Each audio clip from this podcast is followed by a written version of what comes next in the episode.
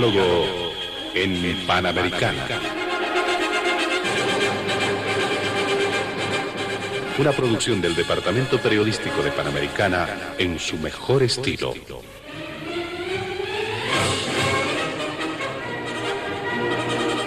Entrevistas exclusivas sobre temas que crean expectativa general. Diálogo en Panamericana. Los sábados al mediodía y cada domingo a las 8 de la mañana. Y en trasnoche a las 24. Quedan ustedes con el staff de periodistas de Radio Panamericana.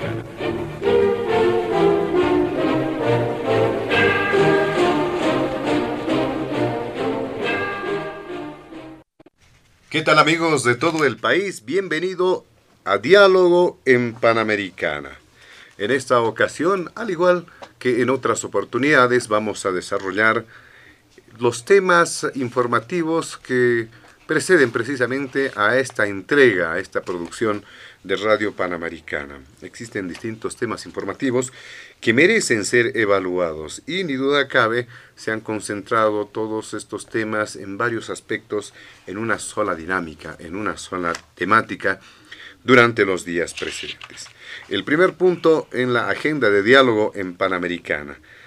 Tiene que ver con la evaluación de las recientes detenciones de ex autoridades de Estado, entre ellas obviamente la expresidente Yanine Áñez, además de hacer referencia a los procedimientos jurídicos, porque se dijo no se ha cumplido con el debido proceso, eh, existen abusos, algunos excesos que se estarían cometiendo al momento de realizar o desarrollar las tareas del ámbito judicial, de las autoridades judiciales, para encarar este proceso contra la exmandataria y exautoridades de Estado, además de que se dice están en la mira también algunos otros miembros, algunos eh, eh, algunas autoridades electas en las pasadas elecciones subnacionales. Este es el primer punto de diálogo en Panamericana.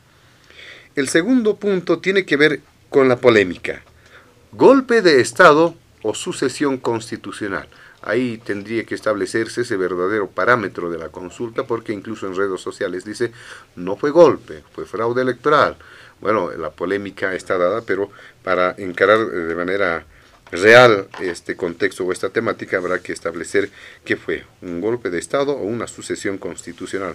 Esta polémica que surge precisamente ah, sobre los sucesos del año 2019 tras denuncias de fraude electoral.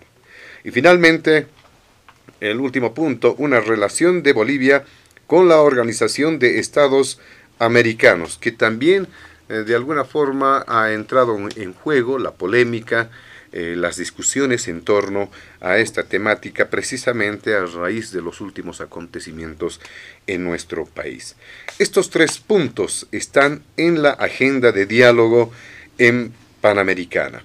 Nuestros invitados especiales de este fin de semana se encuentran en los estudios de la emisora en vivo y directo el ex ministro de la Presidencia, el presidente de la Cámara de Senadores, don René Martínez, también se encuentra en los estudios de la emisora el abogado constitucionalista, ahora jefe de bancada de Comunidad Ciudadana en la Cámara de Diputados, eh, don Carlos Alarcón, y finalmente el politólogo Marcelo Arequipa. Junto a ellos estaremos desarrollando la agenda de diálogo en Panamericana. Antes de iniciar las primeras consultas en el programa, la recomendación de siempre, evitar emitir cualquier criterio que sea considerado de racismo o discriminación en el marco de las normas vigentes en nuestro país. Pero además, sugerir y plantear a nuestros invitados este fin de semana eh, utilizar el tiempo de manera proporcional para desarrollar los tres puntos que son de suma importancia y evitar eh, concentrar simplemente en algunos aspectos toda la dinámica y toda la exposición que vaya a ser parte de eh, la participación de nuestros invitados. Iniciamos eh, el programa con el ex ministro de la Presidencia, el doctor René Martínez, le damos la bienvenida. ¿Cuál su criterio? ¿Cómo enfoca este tema de las recientes detenciones de ex autoridades de Estado, de la expresidente Yanine Áñez, que dicho sea de paso en la madrugada, eh, entendemos, fue trasladada del Centro de Orientación Femenina de Obrajes a, a la cárcel de Miraflores, con el argumento, bueno, eso es lo que está circulando, de que podría ser trasladada a un centro de atención médica, pero esto no ha ocurrido, existiendo además una decisión judicial para tal efecto. ¿Qué nos puede mencionar frente a, frente a este primer punto, además de los procedimientos jurídicos, don René Martínez? Adelante. Un saludo cordial y buenas tardes al programa, al país, a quienes hoy nos acompañan en Diálogo en Panamericana, a Carlos Alarcón, a Marcelo Arequipa y a todos quienes están en este diálogo hoy día. Yo creo que el contexto obliga a eh, evaluar los hechos, las actuaciones, los actores, al gobierno, por supuesto, partiendo de una realidad innegable, incuestionable, de un orden constitucional establecido en el gobierno de Evo Morales y de Álvaro García Linera, así como eh, las acciones políticas de una oposición que ha estado en varias de estas acciones que eh, en principio los medios de comunicación leían como eh, crisis, como eh, vacío, con muchos conceptos que en algunos de los casos han estado lejos de la verdad de los hechos o por lo menos con verdades a medias. Hoy por hoy esas acciones políticas cobran relevancia jurídica, nos guste o no nos guste. Y bueno, lo más saludable hubiese sido que así como estamos en el introductorio de, esta, de este diálogo, hacer referencia de la traslación de una detenida, hubiésemos querido tener también la relación de los medios de comunicación de esos cientos y miles de detenidos durante estos hechos luctuosos que hemos vivido y ha vivido todo el país. Eh, me refiero a los hechos de ese octubre y noviembre negro, de 21 días de paralización y de todos los efectos. Desde el gobierno, en una lectura ya de valoración política y jurídica, se está actuando en el marco de la ley y de la realidad política de valoraciones institucionales. Por eso entra el Ministerio Público en actuación Y la oposición, desde estos programas, siempre nos habían acuñado de que toda actividad de los sujetos políticos estaban en permanente evaluación y análisis.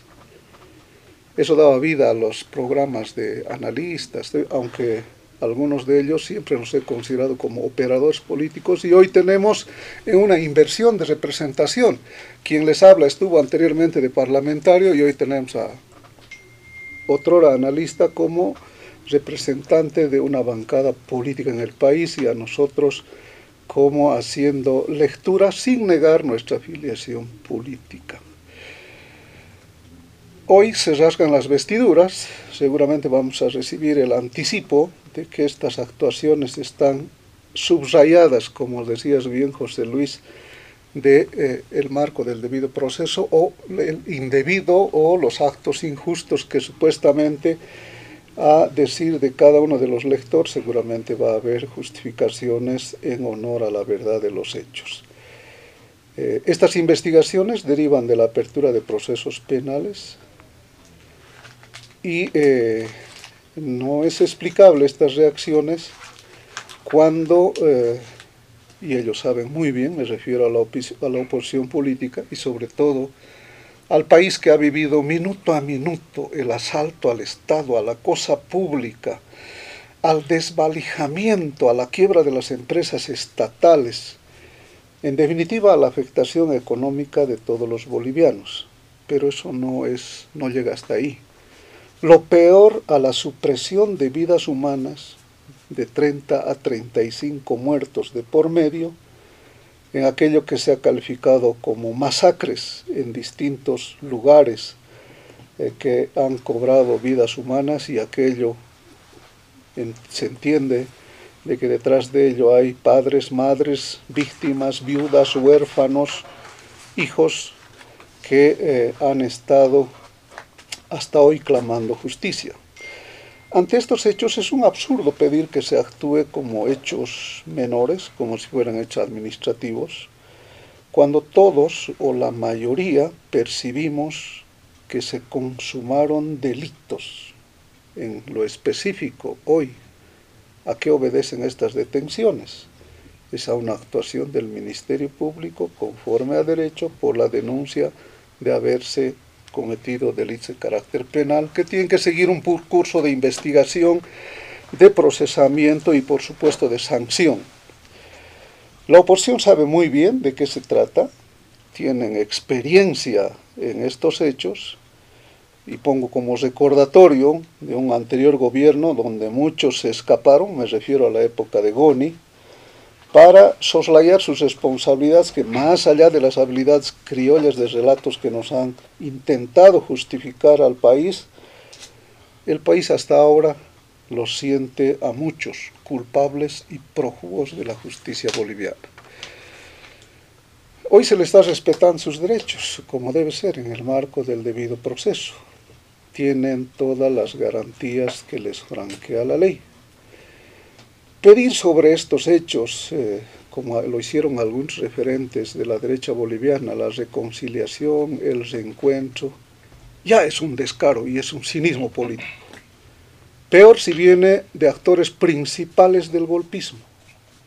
Me refiero a esta denuncia de delitos que ha conocido el país y digo de actores principales del golpismo en términos de lectura política y en términos jurídicos de la irrupción del orden constitucional. Y quiero aprovechar acá la formación académica que tienen eh, hoy en este diálogo, aquello que en términos jurídicos se llama irrupción del orden constitucional, la quiebra de ese orden constitucional establecido democráticamente en el país. ¿Por qué decimos esto? Porque la reconciliación es un proceso que viene de la mano de la justicia, no de la injusticia. No puede venir abrazada de la impunidad y eso es básico entender, saber que como un ciudadano, eh, que además si se precian de ser hombres de derecho, y mucho más en el ejercicio parlamentar tenemos que ser conscientes de este tema porque juramos antes de asumir y vengo de la experiencia parlamentaria también, el cumplimiento de la Constitución, las leyes, sus reglamentos y todos esos marcos normativos que, emite el orden democrático en el país. Sea del color que sea, sea de la vertiente ideológica que sea, esta es la premisa mayor en la que exigimos de las autoridades, de los parlamentarios y de todos que tienen que ver con el hacer de la cosa pública. Este es uno de los temas mayores, por lo tanto, José Luis, para el país que ha sido considerado como deuda con Bolivia, con los familiares de los muertos, con la propia institucionalidad democrática, porque, eh, sin excepción, todos los políticos eh, en anteriores programas nos recordaban, y tú eres testigo de aquello, de que se, criticaba bastante a las dictaduras militares y nos ponían siempre el mote y el sello de que ojalá nunca más ocurra en el país, pero no habíamos estado lejos de esa pesadilla. Y eh, hoy por hoy muchos de estos actores, eh, hoy por hoy el país seguramente entiende por qué la mayoría fue a postularse de candidatos y por qué hoy la mayoría salta a las justificaciones antes que permitir a la normalidad de investigación institucional que tiene el Ministerio Público. Y bueno, en definitiva, esto eh, obliga a asumir la tarea del esclarecimiento de estos hechos y seguramente con algunas incomodidades. Eh, yo sé en lo que está la oposición política ahora y podemos decírselos de frente, sabemos en lo que están. Trabajar para el golpismo debe dar vergüenza, pero hay que reconocer que no es un delito y la democracia nos obliga a eh, discutir estos temas a profundidad, a debatir no solamente con lo que está ocurriendo, con eh, base a la actividad, reitero, institucional del Ministerio Público, sobre todo para cumplir esta Carta Constitucional que hoy me he permitido traer para desglosar artículo por artículo aquellas medias verdades que no solamente está saliendo de la oposición, sino inclusive de algunas instancias que sin tener facultades para tomar determinaciones de sustitución constitucional se habían atrevido y habían osado consumar estos hechos en un aula universitaria. Muy bien. Le agradecemos a don René Martínez en este primer punto de diálogo en Panamericana. Le damos ahora la posibilidad al doctor Carlos Alarcón para que pueda también eh, referirse a este primer punto, lo que supone estos 200 sucesos, las detenciones, eh, el cumplimiento no de los procedimientos jurídicos. Adelante, doctor Carlos Alarcón. Gracias, eh, José Luis. A través tuyo un cordial saludo a todo el equipo de Radio Panamericana, a todos los oyentes a nivel nacional e internacional de Radio Panamericana y a las personalidades que nos están acompañando en el debate el día de hoy, tanto al exministro de la Presidencia René Martínez como al politólogo eh, Marcelo Arequipa. El primer punto del debate es sobre el tema de las detenciones, secuestros y allanamientos de domicilio inconstitucionales, ilegales y arbitrarios. ¿Cuál es la primera base aparente de sustentación de este actuar eh, de terrorismo de Estado que está realizando el, actual gobierno de Arce Catacora, obviamente ordenado por Evo Morales y manipulando a los fiscales y a los jueces de la justicia penal. La base falsa de la que parten es el inexistente eh, golpe de Estado y han tipificado el golpe de Estado como delitos supuestamente de terrorismo, de eh, sedición y de conspiración para la sedición. El primer tema es eh, tratar de encontrar elementos de información para la opinión pública que van más allá de la posición de Martínez, de la mía o de Arequipa, que más o menos la gente ya las conoce y no hace falta ahondar en ello. Pero sí es importante, por ejemplo, en el tema de fondo de esta impostura y montaje del golpe de Estado, ¿Cuál es la posición de la Conferencia Episcopal Boliviana? Es decir, la autoridad, de, la máxima autoridad de la Iglesia Católica en nuestro país, que además han sido testigos de actuación de los hechos que han logrado, eh, han logrado llegar a la pacificación del país después de lo que sucedió y lo vamos a analizar en detalle en el punto 2 de la agenda. ¿Qué es lo que dice la Confederación Episcopal Boliviana? dice en parte de este comunicado que tiene que ver con esto de las detenciones, secuestros y allanamientos ilegales, dice, la ex ministra Teresa Morales pretende hacer ver que en la mesa de diálogo hubo sedición, terrorismo o conspiración. Por lo tanto, rechazamos categóricamente la declaración de la ex ministra Teresa Morales, quien fue presentada en aquella reunión como asesora de la senadora Adriana Salvatierra, en el sentido de que hubo sedición, conspiración y terrorismo en las reuniones realizadas el 11 y 12 de noviembre en la Universidad Católica Boliviana. Puede comprobarse en el anterior relato que esas afirmaciones son totalmente falsas y sin fundamento alguno. Un escenario de diálogo no es en absoluto comparable a un acto de sedición, terrorismo o conspiración. Continúa diciendo en este documento público la Conferencia Episcopal Boliviana. En la mesa de diálogo nunca se fragó un golpe de Estado, por tanto las detenciones basándose en esa interpretación son injustas. También rechazamos, dicen los obispos, toda interpretación que se haga de aquel proceso de diálogo ejemplar como un golpe de Estado. Más bien, los participantes supieron poner el bien común de todos los bolivianos antes que los intereses particulares, sin olvidar la situación de violencia fratricida que se estaba viviendo.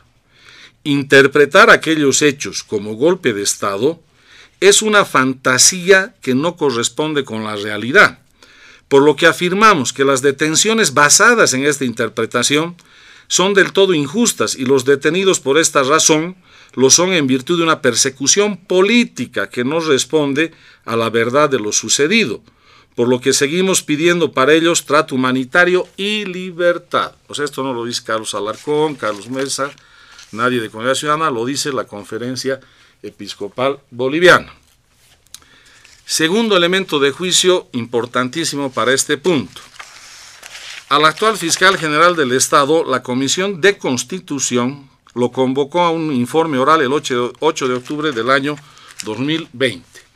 Y en la pregunta 5, los legisladores masistas de la anterior Asamblea Legislativa le dicen, informe usted, señor fiscal general, bajo responsabilidad, ¿por qué la Fiscalía General del Estado de oficio no instruyó una investigación y procesamiento a la presunta impostora y usurpadora de la presidenta del Estado Plurinacional de Bolivia y de todo su primer gabinete ministerial al momento de ser posesionados. Está un poco mal redactada la pregunta, pero se entiende. Entonces, ¿cuál es la respuesta oficial que da en esta sesión oficial de la Comisión de Constitución el actual fiscal general Lanchipa en ese momento? En la parte pertinente dice, concluyéndose en consecuencia que el inicio de proceso en contra de la presidenta o presidente del Estado Plurinacional de Bolivia por delitos cometidos en el ejercicio de sus funciones en el marco de la normativa vigente emerge únicamente de la formulación previa de una proposición acusatoria presentada por cualquier ciudadano, no encontrándose regulada de manera expresa el inicio de estas acciones de oficio. Es lo que responde el fiscal general. En otras palabras, ¿qué es lo que está diciendo la conferencia episcopal boliviana? Que este es un caso falso, armado y montado para perseguir políticamente, en este caso a la señora Áñez que está detenida y a sus dos exministros, y obviamente de esto después quieren hacer la cacería de brujas de toda la oposición política y quieren dar una señal de terrorismo de Estado, de amedrentamiento, de intimidación al conjunto de la sociedad, para que, como en el caso del sector de salud, no reclamen la violación de sus derechos y no ejerzan sus reivindicaciones, y lo propio con cualquier otro sector que se anime a levantar la voz, porque a la vuelta de la esquina vas a tener la nueva figura del paramilitar azul, como en las épocas de dictadura los paramilitares salían con sus tanques y bayonetas, ahora salen con sus fiscales y sus jueces para amedrentar al conjunto de la sociedad contestataria al más, ¿no? A la parte de la sociedad contestataria al más. Entonces, eso te dice la conferencia episcopal, es un caso trucho, eh, fraguado, falso, ¿no? El del famoso golpe de Estado. Y lo que te dice la Anchipa es que si se trataría de un caso serio, etcétera, lo que corresponde es juicio de responsabilidades contra la expresidenta Áñez, porque en la pregunta específica le dicen la usurpadora al momento de tomar posesión, porque usted en ese momento no le hizo de oficio un juicio. Y la Anchipa dice, yo no podía hacerle de oficio porque se requería una proposición acusatoria, porque esto se trata de un juicio de responsabilidades, que no lo han hecho y la han metido directamente a la cárcel.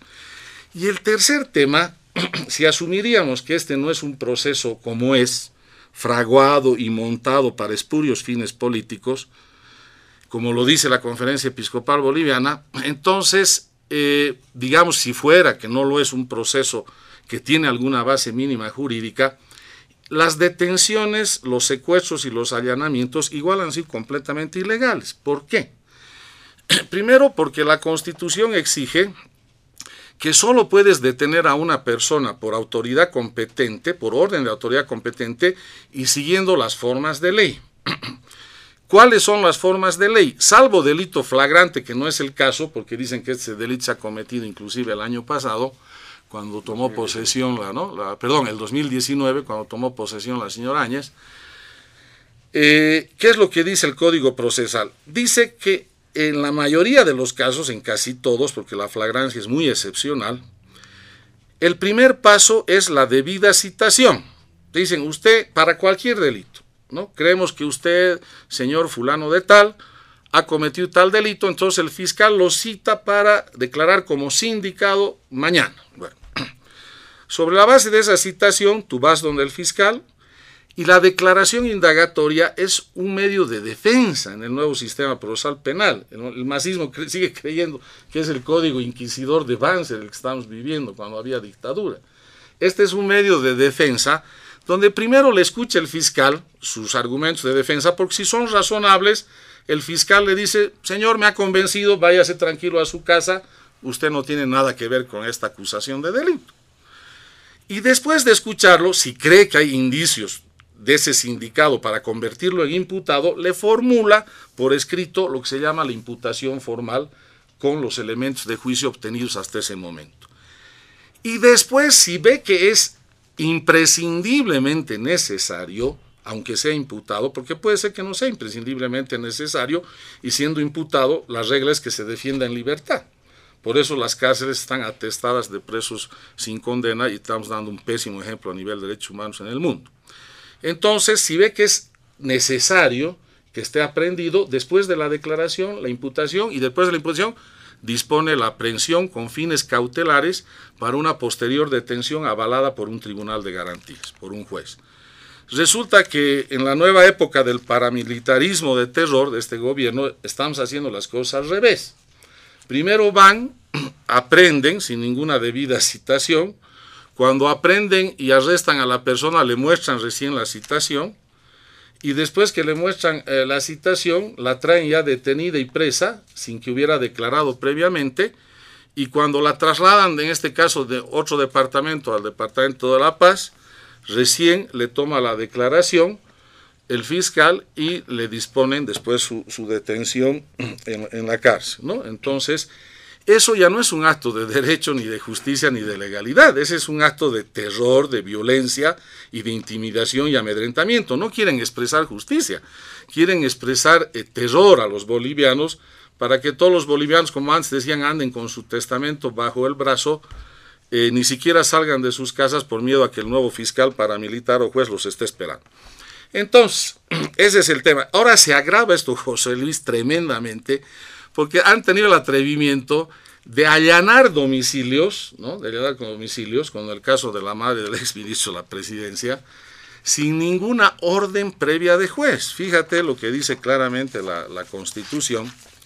La Constitución dice que cuando tú vas a allanar un domicilio, artículo 25, te lo he traído acá, toda persona tiene derecho a la inviolabilidad de su domicilio y al secreto de las comunicaciones privadas en todas sus formas, salvo autorización judicial. Ni siquiera con orden del fiscal te puedes entrar a un domicilio a detener a una persona, tienes que tener una orden judicial. ¿no? Esa es otra violación gravísima a las garantías constitucionales. Y más grave todavía, que se han tomado el atrevimiento de que cuando ha ganado esta señora una, una acción de la libertad, un habeas corpus, no para que la liberen, sino para que le permitan atender adecuadamente su salud en un centro hospitalario, gana la acción de libertad y resulta que por pedido, orden más que pedido del procurador del Estado a través de sus funcionarios de segundo nivel, consiguen una contraorden de un juez eh, metiche, de un juez instructor metiche que se mete ahí a pedido, ¿no? del procurador y dejan sin efecto la, orden de, atención sanitaria del habeas corpus. Fíjate lo que dice la Constitución. El fallo judicial a favor en un habeas corpus, en este caso de que esta señora sea atendida, será ejecutado inmediatamente, dice. Sin perjuicio de ello, la decisión se elevará en revisión de oficio ante el Tribunal Constitucional en el plazo de 24 horas. O sea, el único que puede revisar eso es el Tribunal Constitucional y hasta que lo revise se ejecute inmediatamente sin reparo alguno. ¿Y qué dice la Constitución del 127? Los servidores públicos o personas particulares que resistan las decisiones judiciales en los casos previstos por esta acción serán remitidos por orden de la autoridad que conoció de la acción ante el Ministerio Público para su procesamiento penal por atentado contra las garantías constitucionales. Entonces acá lo que se tiene que hacer es que el juez de la causa tiene que remitir para procesamiento penal a los que no han querido dar cumplimiento a esta orden de habeas corpus. La responsable del recinto penitenciario, el procurador general del Estado y sus funcionarios que han enervado esa orden de habeas corpus, y el segundo juez instructor que se ha metido alegremente a este tema cuando no le correspondía a él y eso le correspondía al Tribunal Constitucional. O sea, hemos llegado al extremo, por lo que siempre que estoy dando, que como dice un comunicado que lo vamos a mencionar después, un editorial del Washington Post, aquí ya no, este es un estado sin ley sin derecho, sin Estado de Derecho. O sea, la Constitución se ha vuelto un papel mojado que los propios fiscales y jueces, en lugar de cumplirla, están haciendo todo el trabajo contrario. Entonces esto te demuestra, y cierro con esto, de que es absolutamente inconstitucional ilegal, arbitrario, terrorismo de Estado, lo que están haciendo con estos secuestros, allanamientos, detenciones, y estos presos políticos por este caso, aquí estamos hablando de caso golpe de Estado porque ellos quieren mezclar después con otros temas que tienen que ver con violaciones a derechos humanos como se acaba y se encata, en este caso hay presos políticos y esos presos políticos, si se respeta el Estado de Derecho y la democracia, tienen que ser puestos en libertad. Le agradecemos a don Carlos Alarcón en esta su primera intervención en el programa. Eh, y se han consultado, seguramente se han preguntado la audiencia de Panamericana en todo el país. hemos invitado precisamente eh, en las primeras intervenciones, ustedes lo han pedido percibir, a hombres vinculados al ámbito del derecho, al ámbito constitucional y por la exposición eso se ha podido eh, notar. Pero, ¿qué pasa con el contenido y alcance político? También por él hemos convocado a don Marcelo Arequipa como politólogo para que pueda hacer referencia también a cada uno de los puntos que se han planteado acá en Diálogo en Panamericana. Su primera intervención en este primer punto, don Marcelo Arequipa, bienvenido.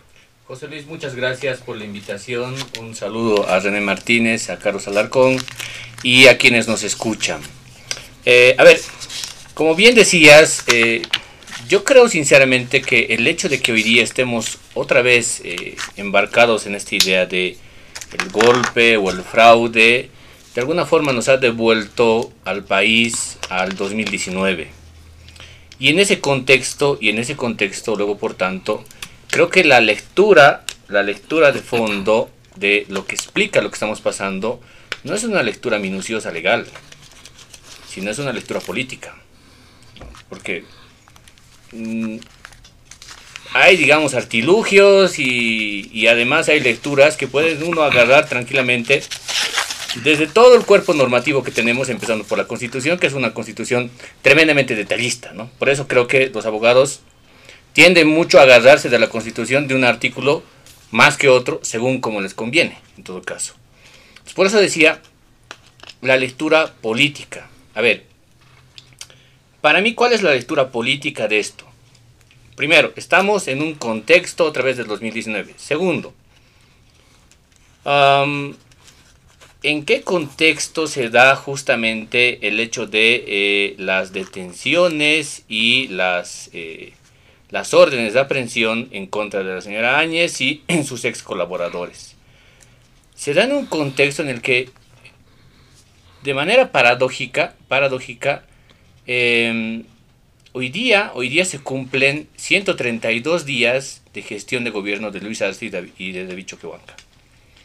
Y fíjate lo curioso que es esto. Estamos viviendo, o el gobierno en todo caso está viviendo en 132 días lo que normalmente suelen vivir los, los gobiernos cuando están en la mitad de su mandato o hacia el final. Es decir, un proceso de desestabilización, un proceso de, conflicto social, político, eh, social y hasta económico no se suele vivir en un momento tan corto.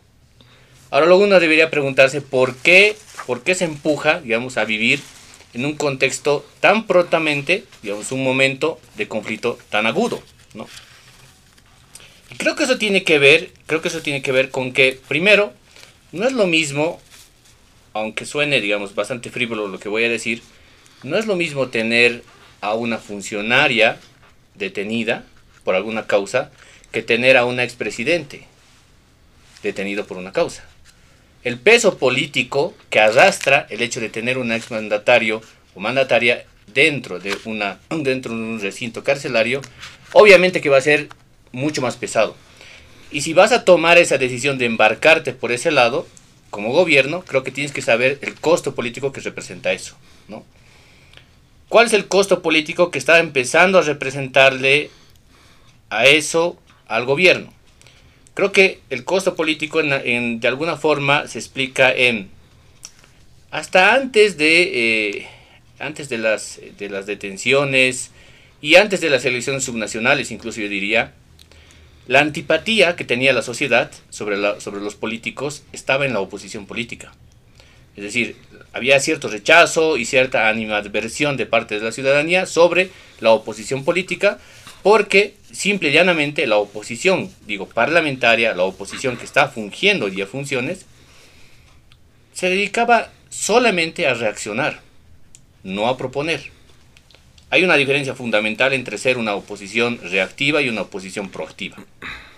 Entonces se, seguía generando ese clima de, eh, de, un, de un sector de la clase política bastante antipático. ¿no? Y además porque la única reacción a lo que se hacía, a lo que el gobierno llevaba haciendo, era básicamente, digamos, introducir demandas judiciales allí donde iban, ¿no? Es decir, al Tribunal Constitucional. Faltaba que ahora hubiera otra vez otra foto en la CIDH, digamos, con una demanda, ¿no? Con un papelito introduciéndolo. Solamente eso faltaba. Entonces ahí estaba la antipatía. Pero curiosamente el gobierno mismo de Luis Arce es el que se encarga de traspasar o transponer en realidad lo de la antipatía y se lo pasa él mismo.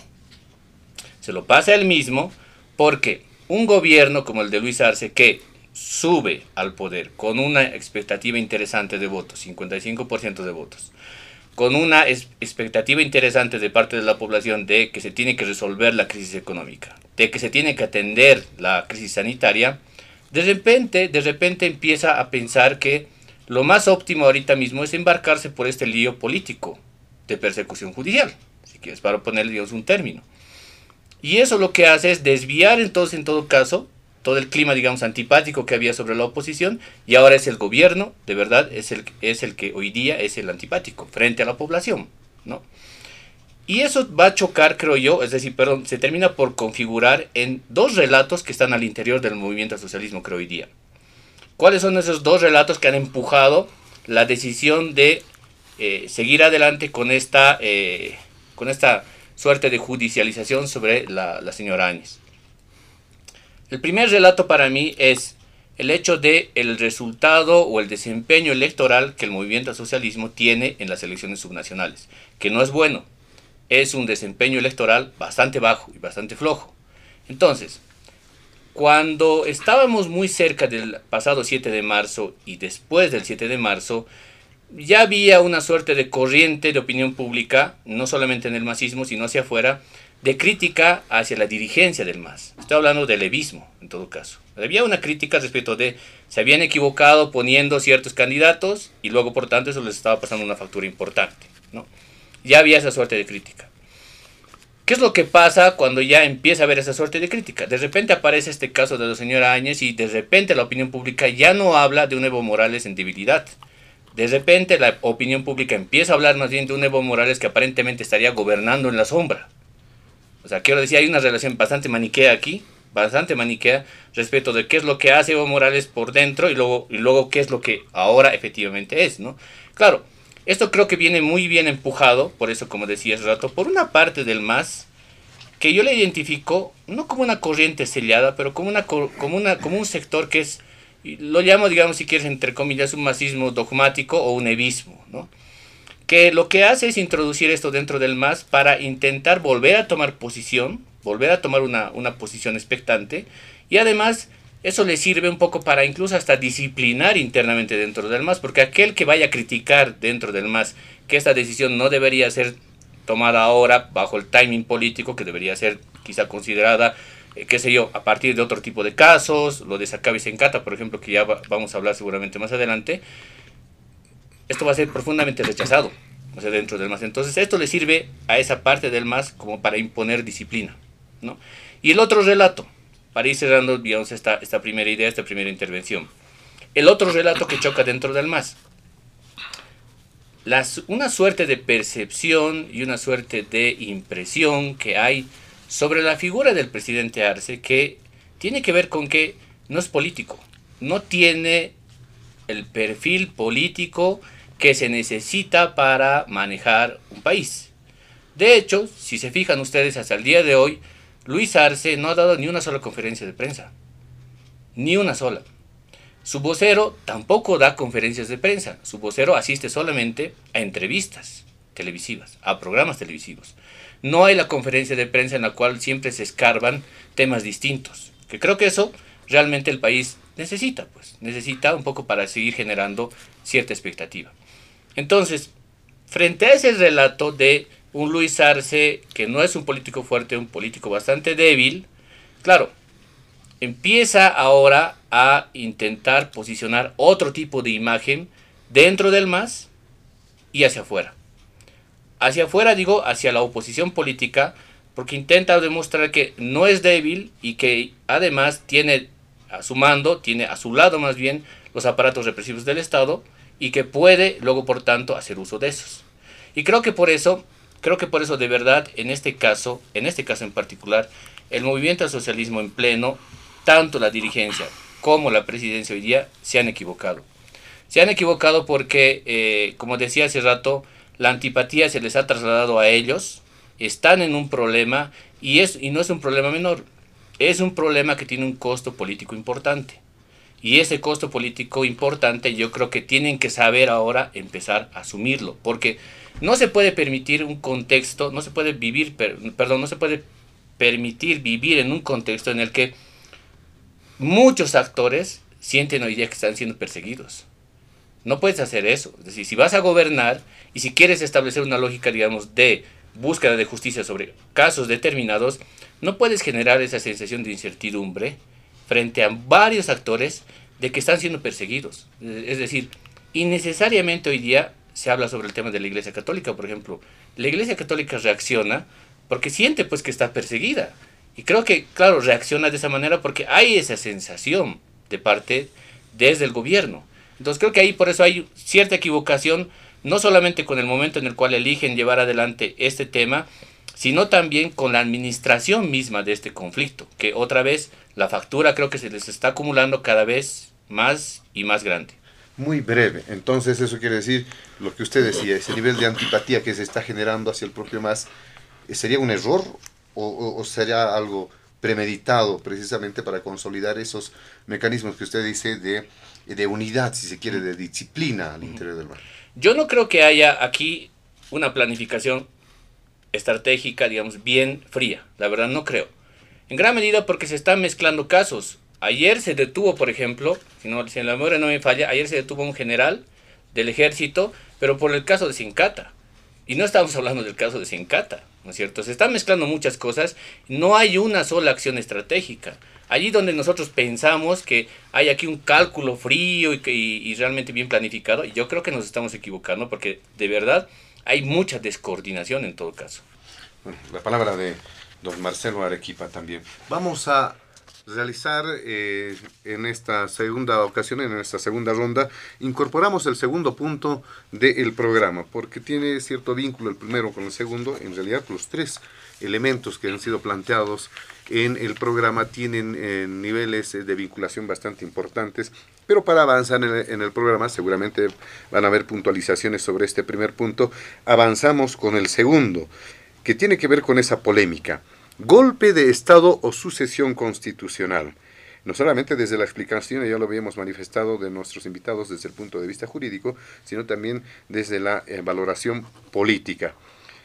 Comenzamos con usted, eh, don René Martínez golpe de Estado, sucesión constitucional, bueno, sabemos su postura, y eh, esta polémica que se ha generado precisamente el 2019 tras esas denuncias de fraude electoral. Adelante. Con una aclaración que no podemos pasar por alto, y entiendo de que sí se puede conocer nuestra postura, pero no las fundamentaciones, y un poco obedeciendo a esta combinatoria que nos hace eh, Marcelo. Eh, yo creo que ahí tenemos que eh, tener una mirada objetiva, concreta, de qué está en debate con estas denuncias que están provocando detenciones, más allá del reconocimiento de jerarquía o no de eh, quienes eran otrora autoridades. Pero en, el principal, en la principal participación en el anterior punto, no podemos, pues, más allá de los esfuerzos que haga la conferencia, eh, confundir y mezclar de que esta evaluación de lectura institucional sea el Ministerio Público. Eh, esa ya es una debilidad de justificaciones que eh, nos provoca una mayor duda y ratifica aquello que nos dice Marcelo. Se está intentando hacer lecturas no solamente jurídicas, sino políticas a conveniencia realmente me sorprende escuchar al doctor Alarcón de esa exquisitez de exigencia del debido proceso, hubiese querido escuchar esto durante las detenciones de casi un año de golpismo. Y no las habíamos conocido. Y estamos hablando de la misma estructura de justicia que ha estado con el golpismo y ahora ha hecho continuidad institucional con este gobierno. Eso ya debía llamarse la atención.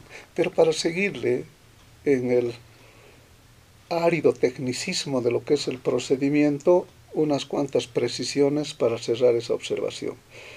El mandato constitucional por el artículo 225 nos enseña que es el Ministerio Público el titular de la persecución pública de delitos de acción pública.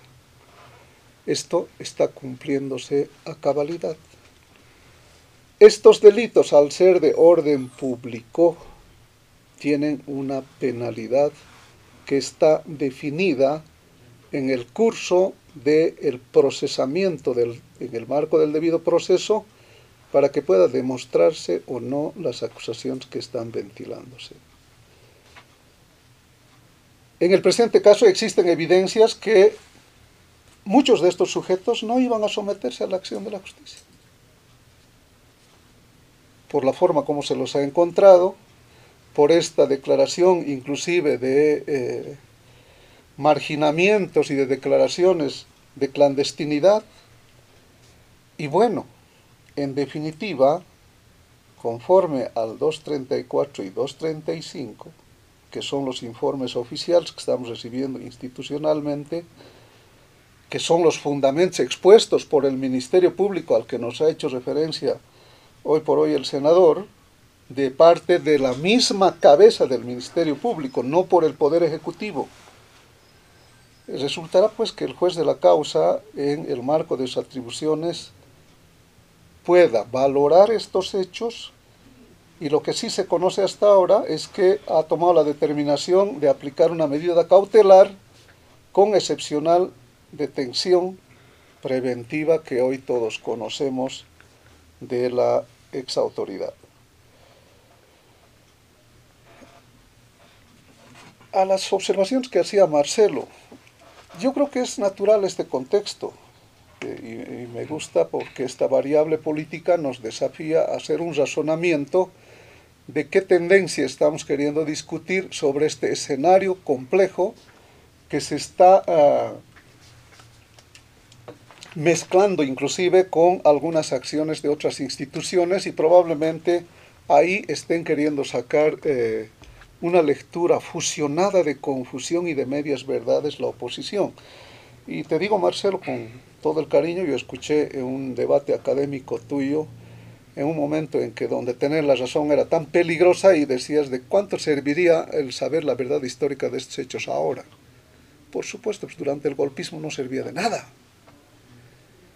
Y alguien con un mínimo de razonamiento oportuno decía, sí importa discutir esto porque los efectos jurídicos van a ser cuando haya la reinstitucionalidad democrática en el país. Por eso entiendo, y un poco para dar respuesta y compartir esta inquietud, creo que este hecho es un escenario producto de esa recuperación democrática, ¿no? de la continuidad de un gobierno que terminó su gestión normalmente y sucedió a otra. En cuanto a los eh, estilos o a las formas de comunicación, yo creo que cada gobierno imprime su propio sello. Eh, la gestión anterior se caracterizaba de hacer gestión desde el territorio y tenía una relación directa, permanente, de entrega de obras, de estar presente en todo, de estar mediáticamente, si quieres, con mayor intensidad. Hoy por hoy esto no implica sabiendo además de que estamos en una crisis heredada después de ese asalto que ha tenido la oposición al gobierno por haber descalabrado la institucionalidad estatal, hay preocupaciones que obligan a un encierro y probablemente a unas formas distintas de salidas públicas del presidente, de nuestro presidente Luis Arce y de nuestro vicepresidente, que eh, están en un reordenamiento de todo este descalabro que nos había dejado el golpismo y por supuesto eso tendrán algunas características de evaluación que hay que ver desde el punto de vista político en esa relación gobierno-sociedad civil.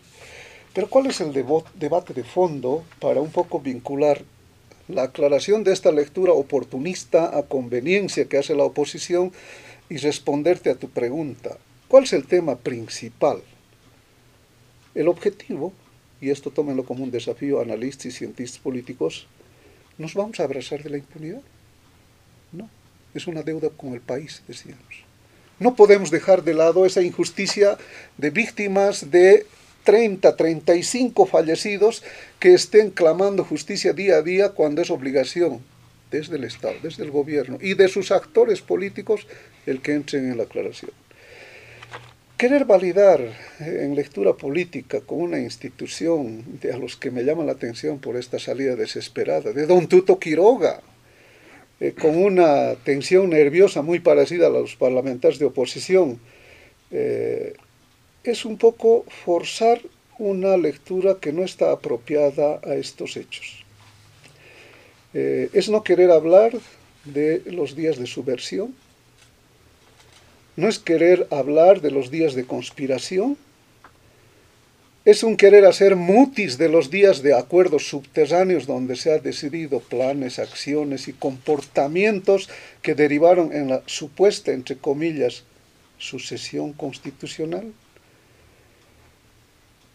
Y creo que ese eh, debate de discutir el vacío de, de, poder, que en mi criterio tiene que tener exquisitez de cumplimiento de la Constitución para señalar aquello, a raíz de una disque renuncia voluntaria, dejan de lado la narrativa de una alfombra previa de discursiva que manejó la derecha en ese tiempo.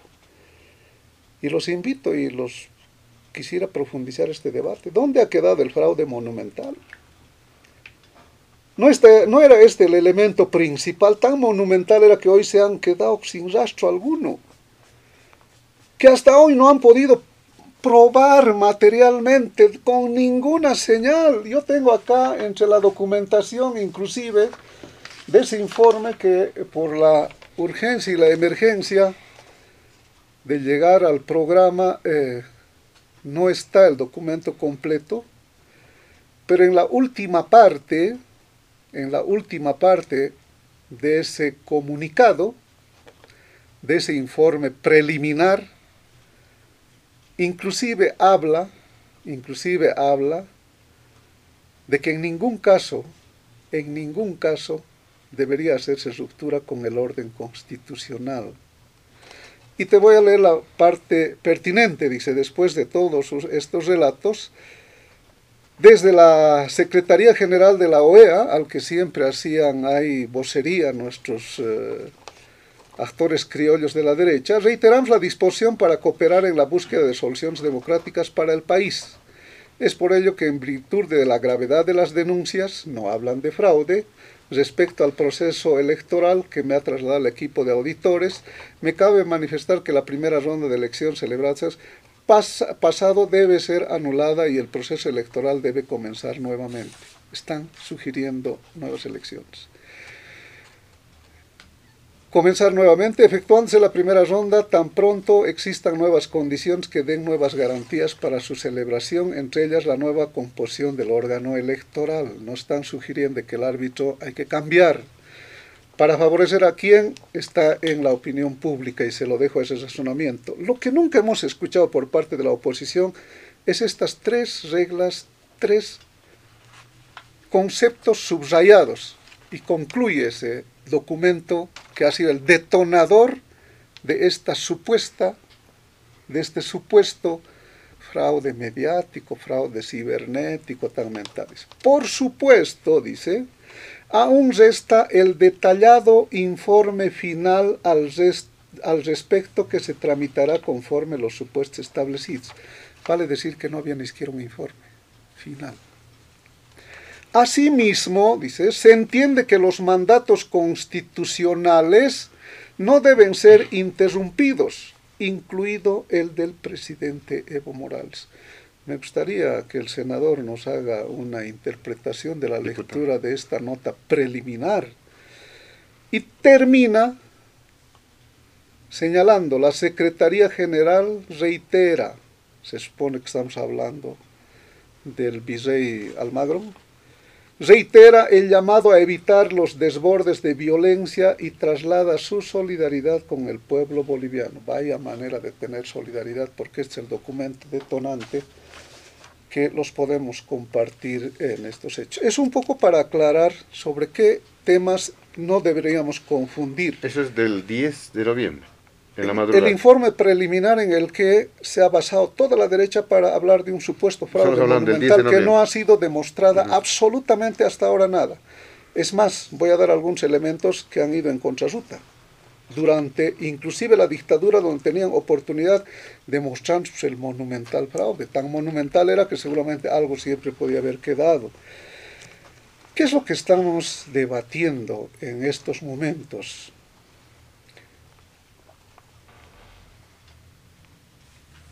Los elementos que han sido denunciados por la diputada Patti, más allá de lo que guste o no le guste a la oposición, más allá del rol que le incorpore la oposición, y eso sabe muy bien mi colega abogado, están el delito de conspiración, seducción de tropa, eh, seducción, eh, sedición, eh, terrorismo, entre otros delitos configurados en el Código Penal.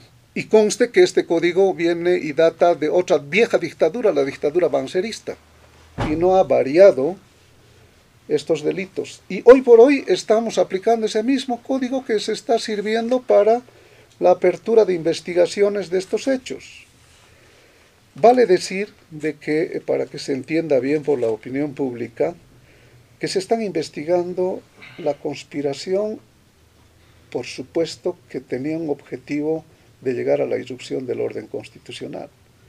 Si hubo o no hubo alzamientos públicos, y dejo a criterio de la opinión pública, porque todos hemos visto esa abierta hostilidad flagrante ventilada en distintos medios de comunicación con distintas intensidades para deponer al gobierno de Evo Morales, el primer objetivo político.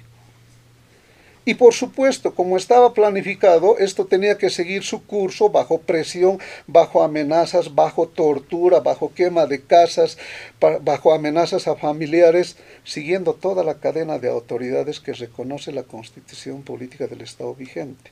Y digo vigente porque algún avivado con una interpretación criolla nos estaba mostrando la aplicación analógica de una realidad que obedecía a otra constitución. Vale decir de que esta cadenita de sucesiones tenía que llegar pues a Álvaro García Linera, el vicepresidente, a Adriana Salvatierra, a Víctor Borda. Incluso fueron mucho más allá para asegurarse sus propósitos. Las presiones no solamente estuvieron pues a ministros, a autoridades nacionales, llegaron hasta gobernadores, hasta alcaldías, hasta las instancias subnacionales.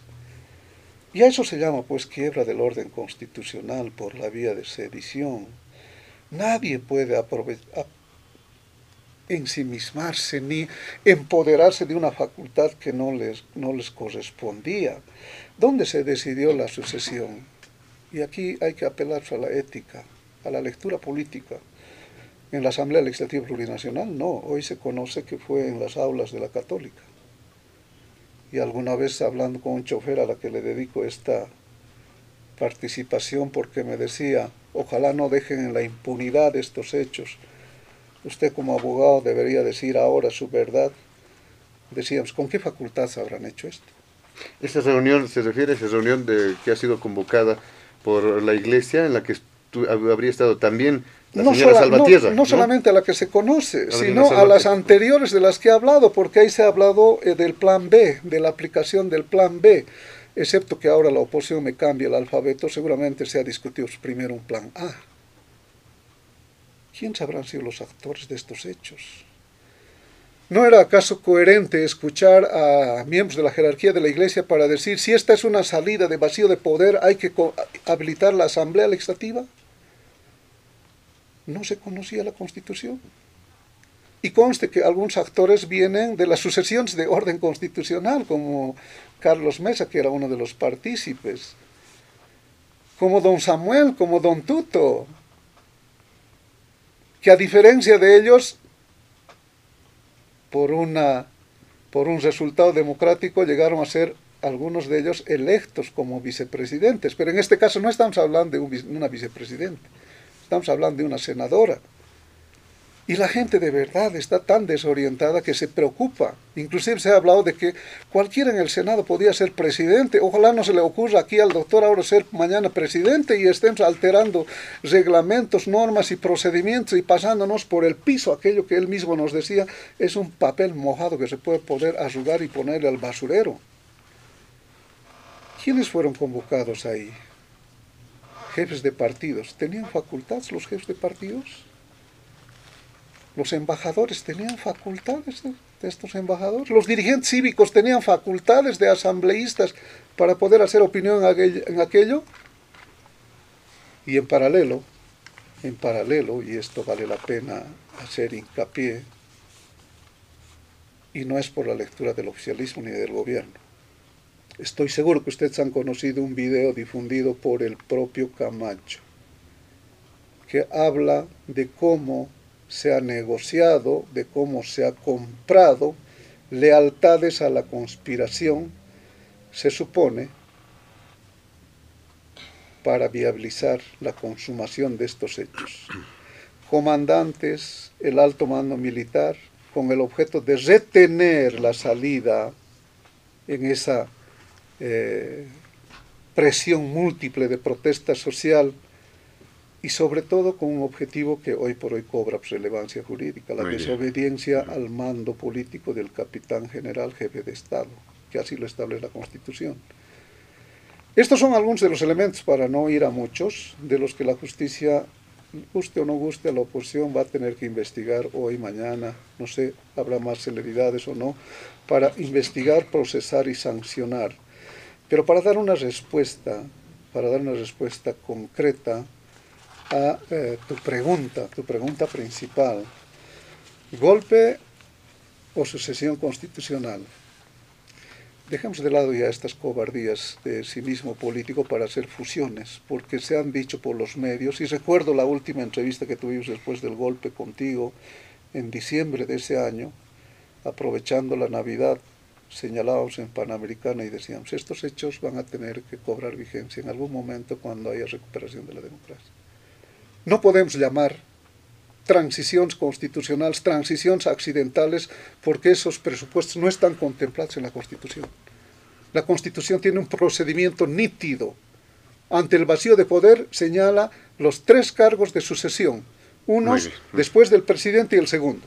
Termino con esto, déjame precisar unos minutos, he asumido tu combinatoria en el primer punto, pero acabo muy brevemente con esto. La respuesta no hubo sucesión conforme a la constitución política del Estado vigente en el país. No hubo renuncias voluntarias, no se cumplió con el procedimiento legislativo, no hubo sesión con quórum. No hay nada que demuestre la decisión de una sesión que admita las renuncias. Muchos hablan solamente de una sola renuncia. En la exquisitez de la aplicación constitucional te obligaba no solamente conocer la renuncia del presidente, del vicepresidente, de la presidenta del Senado. No ha existido estos hechos y no van a poder demostrar. No hay elección, no hay documentación que exista en las memorias del legislativo de la elección de una nueva presidente y menos de una sesión convocada a la asamblea legislativa plurinacional donde hay el encuentro de las dos cámaras y por ende no hubo una acreditación de reconocimiento de jerarquía de aquello que se está forzando. Reitero, por con una contradicción teórica eh, de fusionar intenciones de transición constitucional, acuerdos constitucionales y no hay buenas voluntades más allá de que diga algún representante corporativo de algún estamento que ha estado en estos hechos. Muy bien, le damos las gracias a don René Martínez, le damos la palabra a don Carlos Alarcón para hacer referencia a este mismo punto, golpe de Estado o sucesión constitucional. Hay argumentos de un lado, hay también argumentos de otro lado para esclarecer este tema, pero eh, también... Eh, la consecuencia lógica de la pregunta. Es decir, eh, dice renuncias obligatorias. ¿Se habrán producido esas renuncias obligadas, por ejemplo? Eh, segundo, ¿cuál sería la consecuencia lógica entonces de aplicarse esa teoría del golpe de Estado? Todos los actuados tendrían que ser nulos de pleno derecho, incluso la convocatoria de elecciones, el, que ha salido don Luis Arce Catacora y como presidente le hago la pregunta, porque ha circulado precisamente versiones en sentido de que sería el mismo exmandatario Evo Morales quien estaría detrás de todo esto para afectar incluso, pero hay, hay si me permite la consulta. pero una precisión, una precisión simplemente eso. Eh, a ver, no, no, brevemente, me deja terminar la consulta. La, la, consulta en precisión porque eh, no puede darse ese extremo. Es un extremo absurdo que ya lo lanzó don Tuto Quiroga y que ha provocado eh, sonrisas e inclusive de la gente de derecho con grandes observaciones. Aquí lo que hay que concentrarse es en el momento mismo sin anticiparse a los hechos. Hoy todavía no se está abriendo ningún proceso sobre ese tema. Muy bien. Completando la consulta, hay esos criterios, ¿no? Que sería el expresidente eh, Evo Morales quien estaría detrás de todo esto para afectar incluso, dice, el mandato del propio Luis Arce Catacora. ¿Cómo ve estos elementos complementando este segundo punto, doctora Largo? Gracias, eh, José Luis. A ver, el tema del eh, falso e inexistente golpe de Estado al expresidente Evo Morales solamente está en el delirio de la mente de la dirigencia masista. El único golpe de Estado que está en marcha en este momento es el golpe de Estado al alcalde recientemente electo del gobierno municipal de La Paz, que nuevamente están manipulando a sus jueces y a sus fiscales para robarnos el voto reciente de días atrás con el cual hemos decidido mayoritariamente los paseños que el nuevo alcalde sea el señor Iván Arias. Pero como no le gusta eso al movimiento al socialismo, vuelven a manipular a sus fiscales y jueces para que lo que hemos ganado con el voto nos lo roben y terminen imponiendo con sus fiscales y jueces probablemente a un concejal azul como nuevo alcalde de La Paz. Ese es el, el verdadero golpe. Con relación al falso golpe, Fíjate que es clave eh, lo que dice este comunicado oficial de la Conferencia Episcopal Boliviana, porque además se trataba de una reunión donde hubo una mesa del diálogo facilitadora y convocada tanto por la Conferencia Episcopal Boliviana como por la representación de la Unión Europea y de la Embajada del Reino de España. Y fíjate lo que dice eh, este comunicado. Solo el día 12, consumada la salida del expresidente Evo Morales del país, se comenzó la reunión escuchando las posturas de los presentes. La propuesta que se planteó en un primer momento fue dar posibilidad a todos los asambleístas para presentarse como candidatos a presidente, idea de los representantes del MAS. Hay que hacer notar, dice la Iglesia, que en todo momento los representantes del MAS consultaban con sus líderes en forma telefónica, de forma que no había avance que no fuese consultado y autorizado desde el exterior, ¿no? obviamente Evo Morales. Poco a poco se fue abriendo camino la solución más constitucional, la elección en la Asamblea Plurinacional de la segunda vicepresidenta del Senado, en base a la Declaración Constitucional del año 2001-003, que determina que no puede haber vacío de poder, sino que cuando sucede, como era el caso, la sucesión constitucional se realiza ipso facto e incluso ahorrando formalismos. En ningún momento el grupo de diálogo tomó las decisiones, sino que llegó a consenso unánime respecto a la sucesión constitucional de la senadora Yanine Áñez y los representantes de los partidos comunicaron esta posible solución a la Asamblea Legislativa. Los representantes del MAS estuvieron de acuerdo en esta solución, por lo que la senadora Adriana Zambla Tierra invitó a las instituciones facilitadoras a la sesión de la Asamblea Plurinacional de la tarde de ese día, a la que ella no asistió arguyendo que corría riesgo su vida. La bancada del MAS no cumplió el acuerdo alcanzado en la reunión y no se presentaron a la sesión de la Asamblea Plurinacional, en la que fue posesionada la senadora Janine Áñez como nueva presidente en virtud de la sentencia constitucional 003-2001, ratificada además por el Tribunal Constitucional, por lo que su investidura fue plenamente ajustada a la Constitución en el marco de la sucesión constitucional.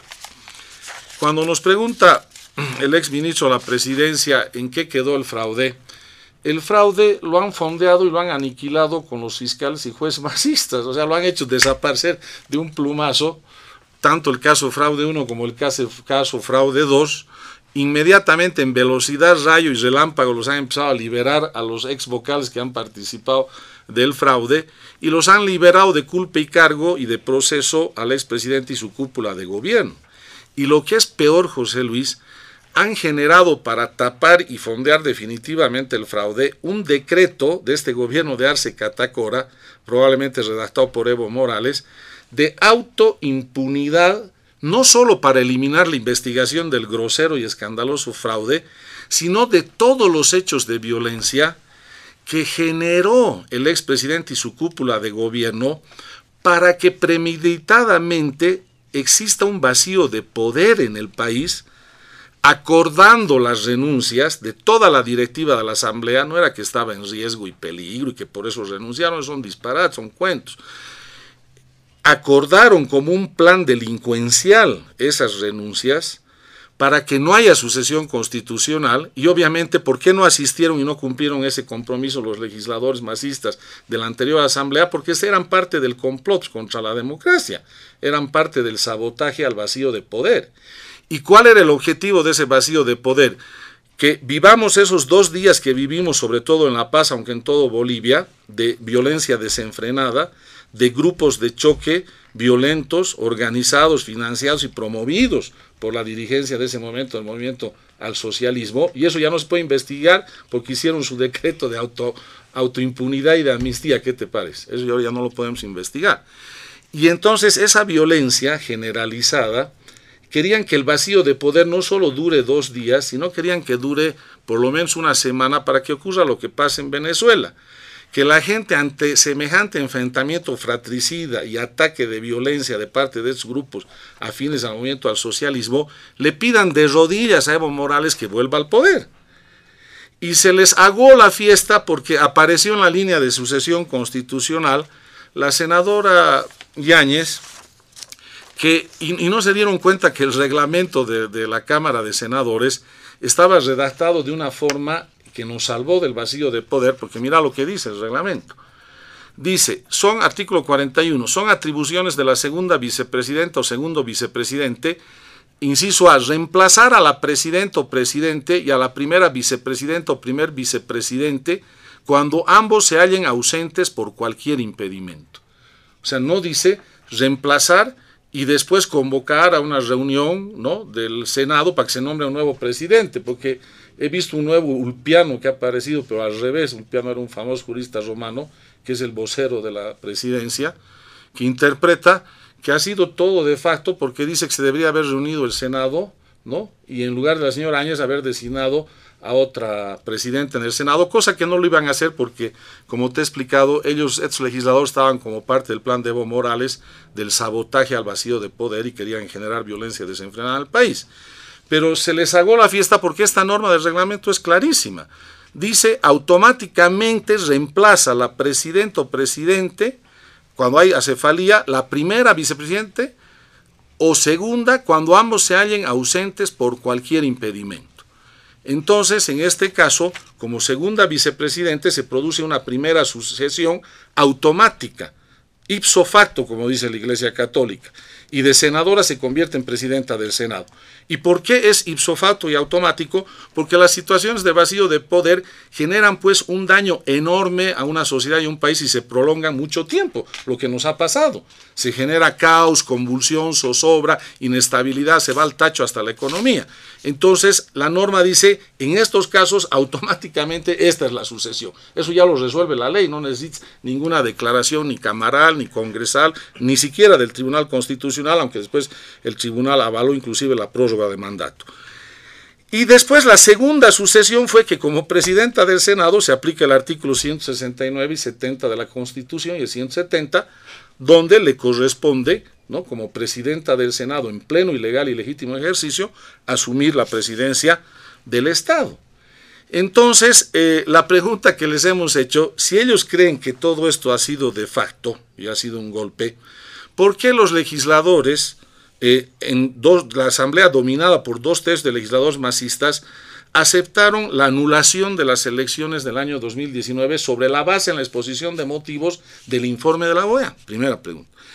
Segunda pregunta, ¿por qué avalaron la prórroga de mandato? Si tú estás convencido de que este que está acá es una presidenta, esta que está acá es una presidenta de facto, es una presidenta tirana, dictadora, etcétera, los dos tercios, los registrados del MAS le dicen, señora, quédese más tiempo, le vamos a prorrogar su mandato. Y el Tribunal Constitucional, antes de que entre en vigencia esa ley, saca la declaración 001, ¿no? Del año 2020, donde dice que esa ley es completamente constitucional porque en ningún país del mundo puede haber un vacío de poder.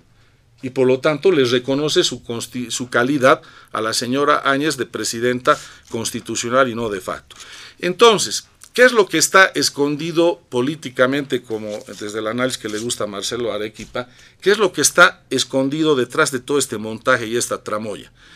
Que el señor Evo Morales está desesperado de volver a la presidencia, aunque sea por la ventana. Ese es el problema. Y lo que quiere hacer es incendiar al país para que su propio gobierno del MAS a cargo de Arzo y Catacora se debilite y el principal desestabilizador de este actual gobierno es el propio Evo Morales. Por eso quiere incendiar al, al, país, porque no puede aguantar cinco años más para participar como corresponde en una nueva elección.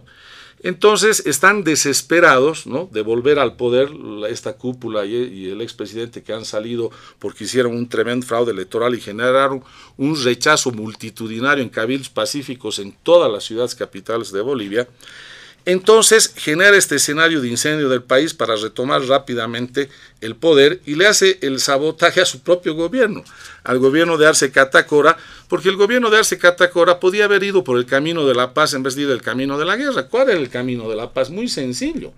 Era decir, nos dejaremos de estos montajes y vayamos a los temas donde hay un acuerdo y consenso unánime. Violaciones a los derechos humanos. Caso Sacaba y Sencata, sí pero no solo ese caso. Caso Montero, ¿no? De los asesinatos a los dos ciudadanos en Montero, del otro lado que no lo quiere ver el más. Caso del asesinato del sargento en la ciudad del Alto, el atentado a las casas de Casimira, de Waldo Albarracín, la emboscada del bus de Vilavila, el incendio de la casa de nuestra candidata en Batanzos, en ese momento candidata a diputada, eh, la quema de los buses Pumacatari, pero resulta que esos casos ya no se pueden investigar ni procesar porque el decreto de autoimpunidad y autoamnistía beneficia todos esos hechos de violencia. Entonces solamente se va a investigar en Bolivia lo que le interesa al MAS y con sus jueces y fiscales manipulados. Eso es lo que nos ofrecen el camino de la guerra. En el camino de la paz era decir, hacemos una investigación de todos estos hechos, pero no pues con esta fiscalía y justicia que está podrida hasta el tuétano lo que hacemos es renovamos todo el sistema de justicia y de fiscalía en el país, colocamos fiscales y jueces que tengan credibilidad y calidad profesional ante todo el conjunto de la población moros y cristianos, y con esa nueva justicia y fiscalía investigamos a fondo las violaciones a los derechos humanos. Y en lugar de hacer eso y generar un escenario de paz y de reencuentro que se lo hemos planteado, y es falso que no hay propuestas de la oposición, discrepo con Arequipa, hemos redactado, en articulado una propuesta de reforma al sistema de justicia y la Constitución para llegar a este escenario de paz social que no lo quiere el gobierno. ¿No? Y en lugar de eso, el gobierno va al escenario de guerra y lo más lamentable que utiliza el dolor de los familiares de las víctimas de Sacaba y Sencata, contaminando ese verdadero proceso judicial del proceso político y fraguado del golpe, los mezcla los dos, los contamina. Fíjate cómo priorizan lo del falso golpe y hasta ahora no existe el proceso por Sacaba y Sencata. Inclusive el ministro de Justicia hace cuatro nuevas denuncias por un tema del Banco Central, por un tema de la prolongación de Funda Empresa, y Sacab y Zancata no existe. Entonces priorizan esta otra agenda, que es la agenda que le interesa a Evo Morales para lavar su imagen, para incendiar al país, para desestabilizar al propio gobierno de Arce Catacora y para volver rápidamente por la ventana al poder. Pero la agenda de derechos humanos no les interesa, ¿no? Ya vamos a ver en el punto 3 que a la OEA sí le interesa la Secretaría General la Agenda de Derechos Humanos.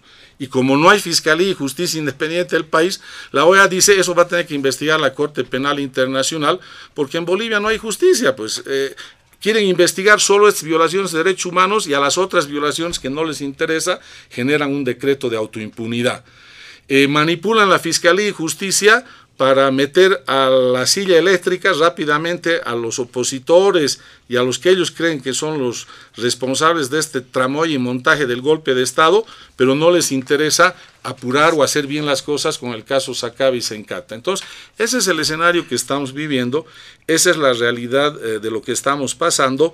Y la apuesta ah, para el gobierno de Arce Catacora, y le volvemos a hacer el mismo ofrecimiento que le hicimos el año pasado, vayamos a un escenario verdadero de paz, de reconciliación, de reencuentro entre los bolivianos, no para hacer terrorismo de Estado, para hacer verdadera justicia, con jueces y fiscales independientes. ¿Justicia para qué temas? Para todas las violaciones a los derechos humanos, pues, pero sin eh, sesgos, ¿no? sin parcializaciones. Estos hechos se investigan, estos hechos no se investigan. Entonces, ese sería el camino donde colocaría, digamos, a una senda de paz al país, pero lamentablemente eh, este gobierno eh, no lo entiende, no lo entiende de esa manera y le sigue haciendo el juego al expresidente Evo Morales. Muy bien, le agradecemos al doctor Carlos Alarcón. Ahora le damos la palabra a don Marcelo Arequipa para abordar este segundo punto, esa polémica que se ha generado alrededor de los temas, el golpe de Estado, sucesión constitucional.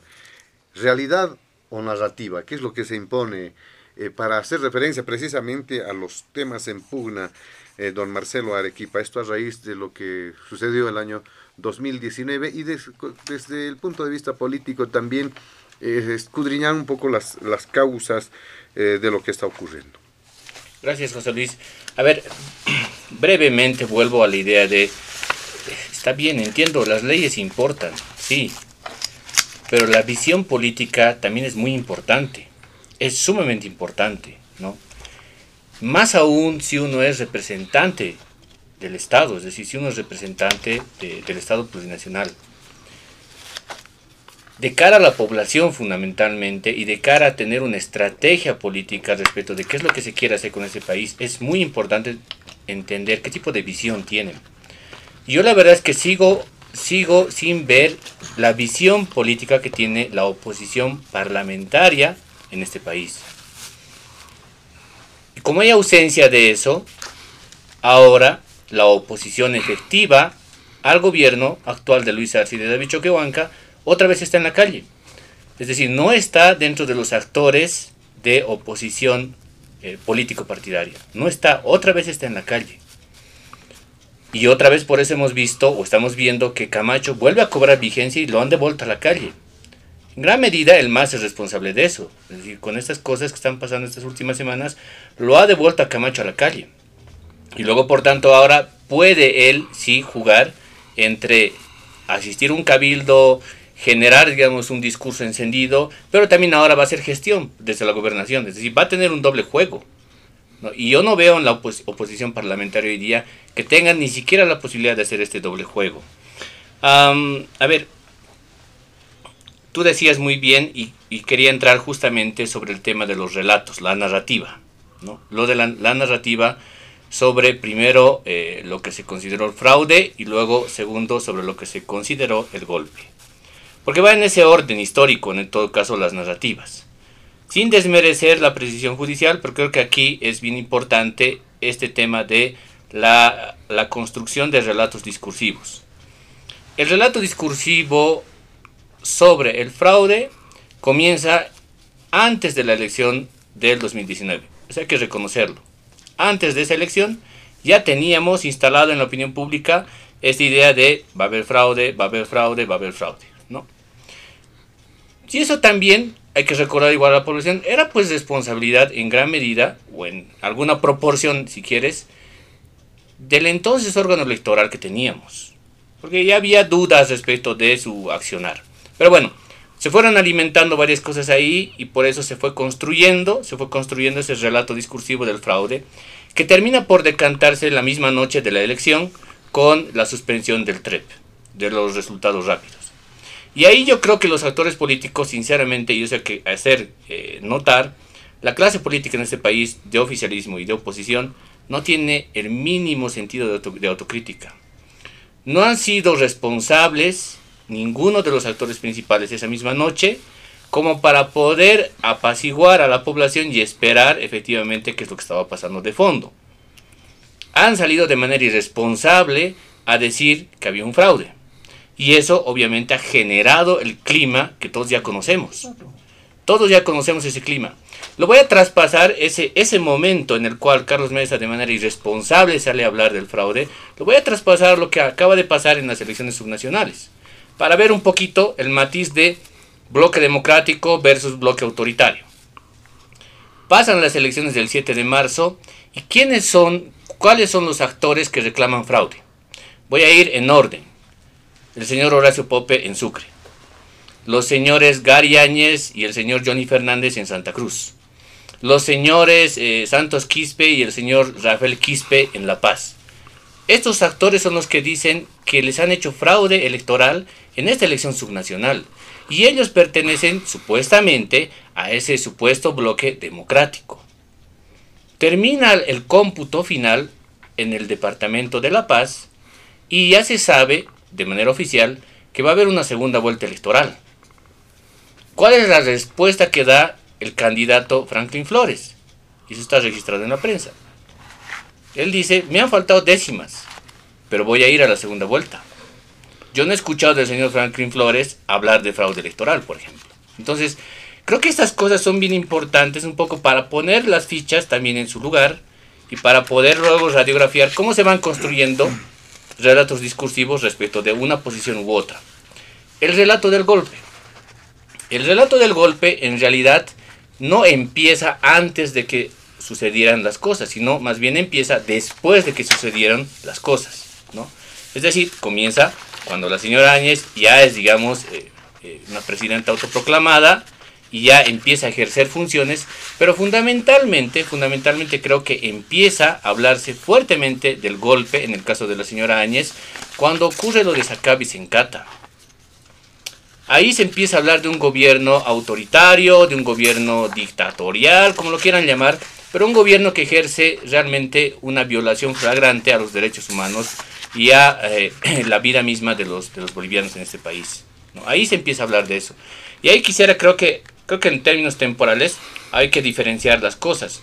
Entiendo bien que eh, sí hay que esclarecer los hechos sobre la, quema de los Pumacataris, sobre el acoso o la quema de las casas del señor Albarracín, de la señora Casimira Lema, lo de la zona sur aquí en La Paz, entiendo muy bien, pero esos hechos no han ocurrido, si la memoria, a lo mejor me estoy equivocando, pero yo entiendo que esos hechos no ocurren cuando la señora Áñez está en funciones de gobierno, sino más bien ocurren antes, antes de eso. Entonces, creo que por ahí, por eso, no es lo más apropiado mezclar las cosas. Lo de Sacabis en Cata sí ocurre cuando la señora Áñez está en función de gobierno.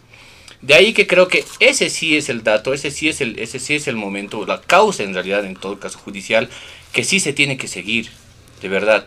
Porque si hay algo que es demasiado evidente, creo, y ahí creo que podemos coincidir todos, más allá de que uno sea masista o antimasista, creo que todos queremos saber qué ha pasado con Sacabis en Cata. No, creo que todos queremos saber. Y ahí creo que el gobierno de Luis Arce se equivoca porque comienza a establecer esta suerte de judicialización sobre, sobre la señora Áñez y sus ex colaboradores, con un tema que tiene que ver con un golpe de Estado que ocurrió en 2019. Y no comienza en realidad con la búsqueda del esclarecimiento de los hechos de Sacabi de Sencata. Que la verdad, yo creo que al estar estableciendo, o al comenzar en todo caso, este tema judicial por el tema del, lo vamos a poner entre comillas, supuesto golpe, Creo que hoy día el gobierno y el movimiento al socialismo han quemado toda posibilidad de que en el futuro se pueda hacer una investigación seria e imparcial sobre Sacabis Sencata.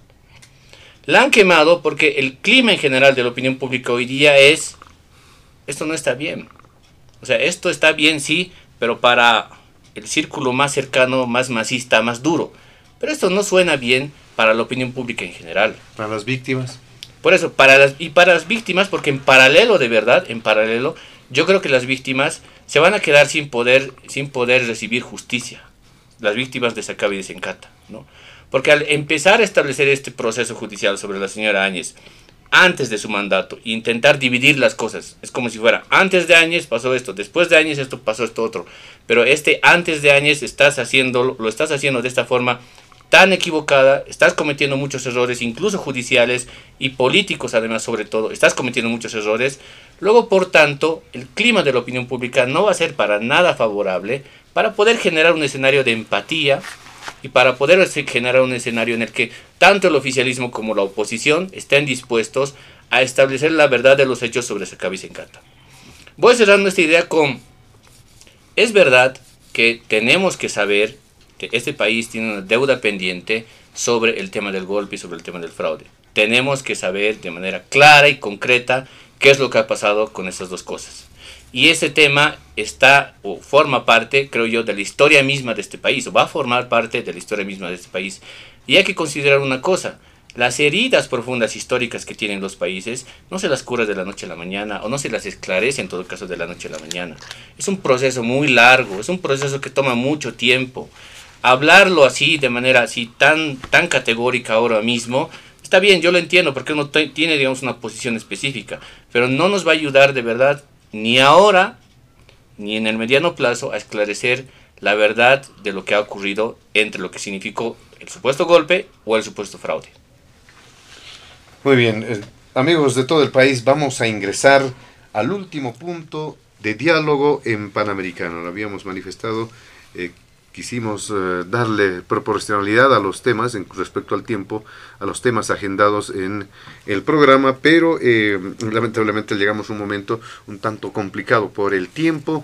Eh, vamos a darles a nuestros invitados especiales de este fin de semana a hacer referencia al último punto, por favor, entre 6 a 7 minutos, para hacer referencia a un elemento bastante importante que tiene que ver con la ah, relación de Bolivia eh, y la Organización de Estados Americanos, sobre todo en este último tiempo, porque se ha generado una cierta tensión, porque varios niveles del poder de la administración del Estado se han referido y han emitido algunos criterios rechazando una suerte de intromisión e injerencia que se habría producido de parte de la Organización de Estados Americanos, precisamente a raíz de los temas que estamos tratando eh, acá en Diálogo en Panamericana. Iniciamos con usted, don René Martínez, por favor, eh, controlando los tiempos. Adelante.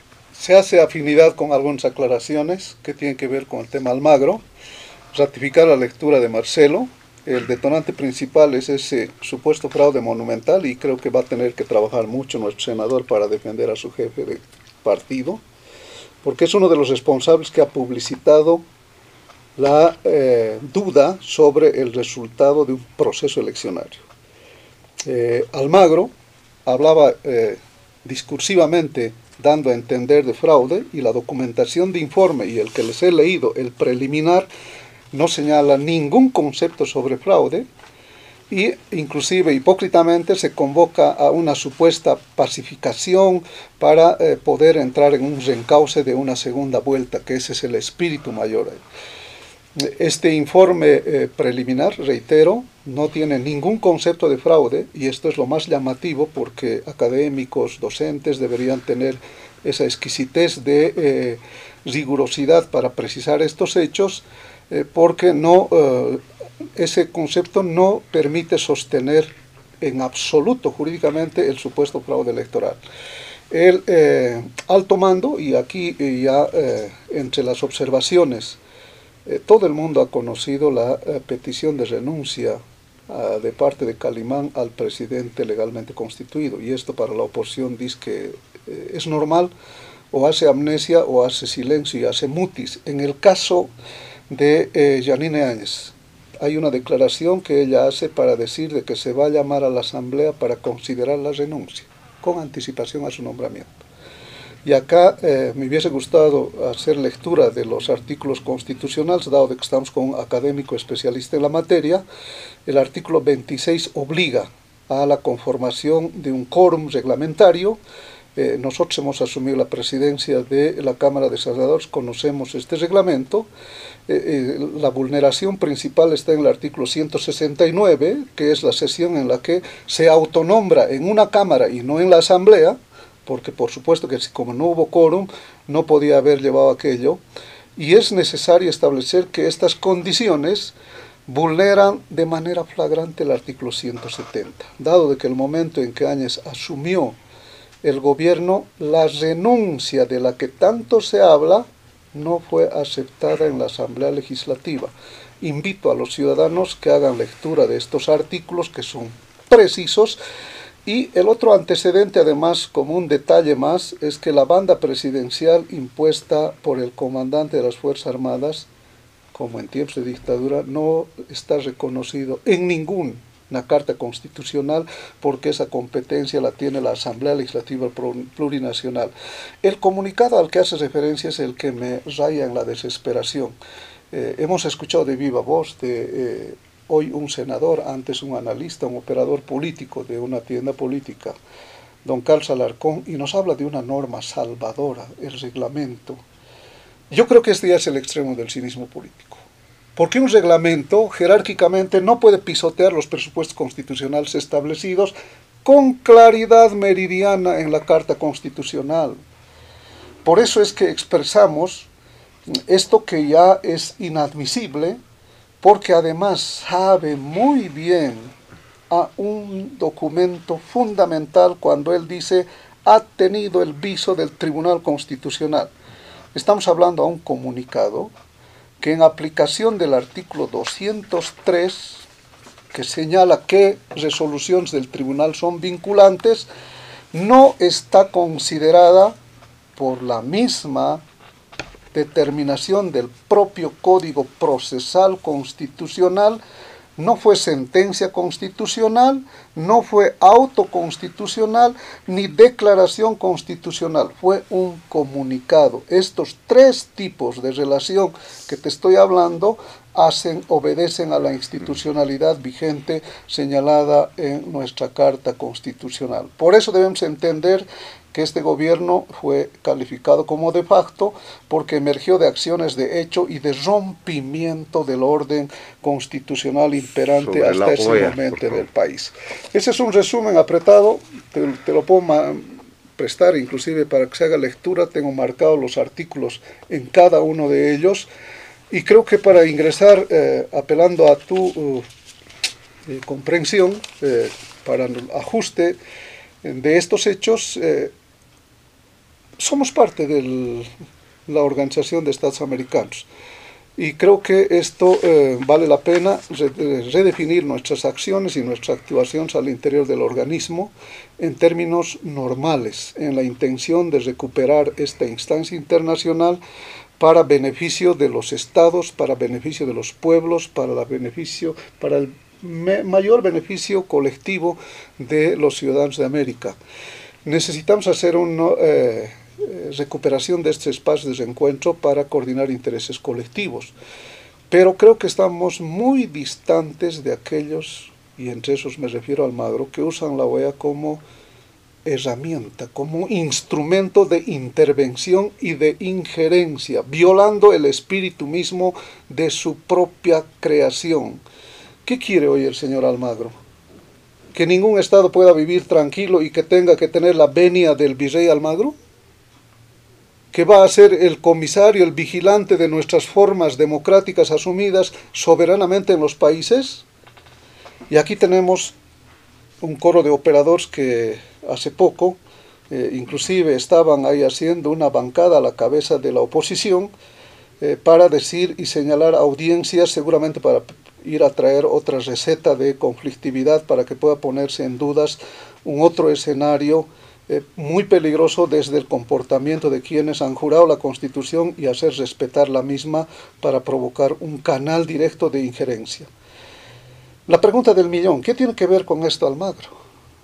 O mejor, la pregunta más precisa, ¿será esta las tareas del secretario general de esa instancia internacional? El artículo 1, en otras palabras, nos señala de la Carta de la OEA ha sido creada para lograr un orden de paz, orden de justicia, para fomentar solidaridad, para defender soberanía de los estados, para defender la integridad y la independencia sobre todo de los estados. No tiene más facultades que las expresamente determinadas, nos dice la propia carta, y ninguna de esas disposiciones le autoriza a intervenir en asuntos de jurisdicción interna de los estados miembros. Eh, lo que llama la atención, lo que llama la atención es esta ruptura, te reitero, con la propia Carta Internacional que señala también que tengamos que afianzar la paz en el continente, que señala también instancias de prelación múltiples y si no es el último, es el penúltimo, la cartera de ser secretario general de alguien que está usando como si fuera el vocero de la Asamblea Nacional de Estados. Y esto ya es una barbaridad. Creo que a partir de ello, y cierro con esto, hay que tener una representación de Estado. Yo sugiero de que esto sí se haga evaluación, aunque creo que lo ha anunciado el gobierno, la Cancillería, de poder aperturar un procesamiento como corresponda por esta flagrante injerencia no demostrada, primero del fraude y después de interferencia a la vida democrática de nuestro país.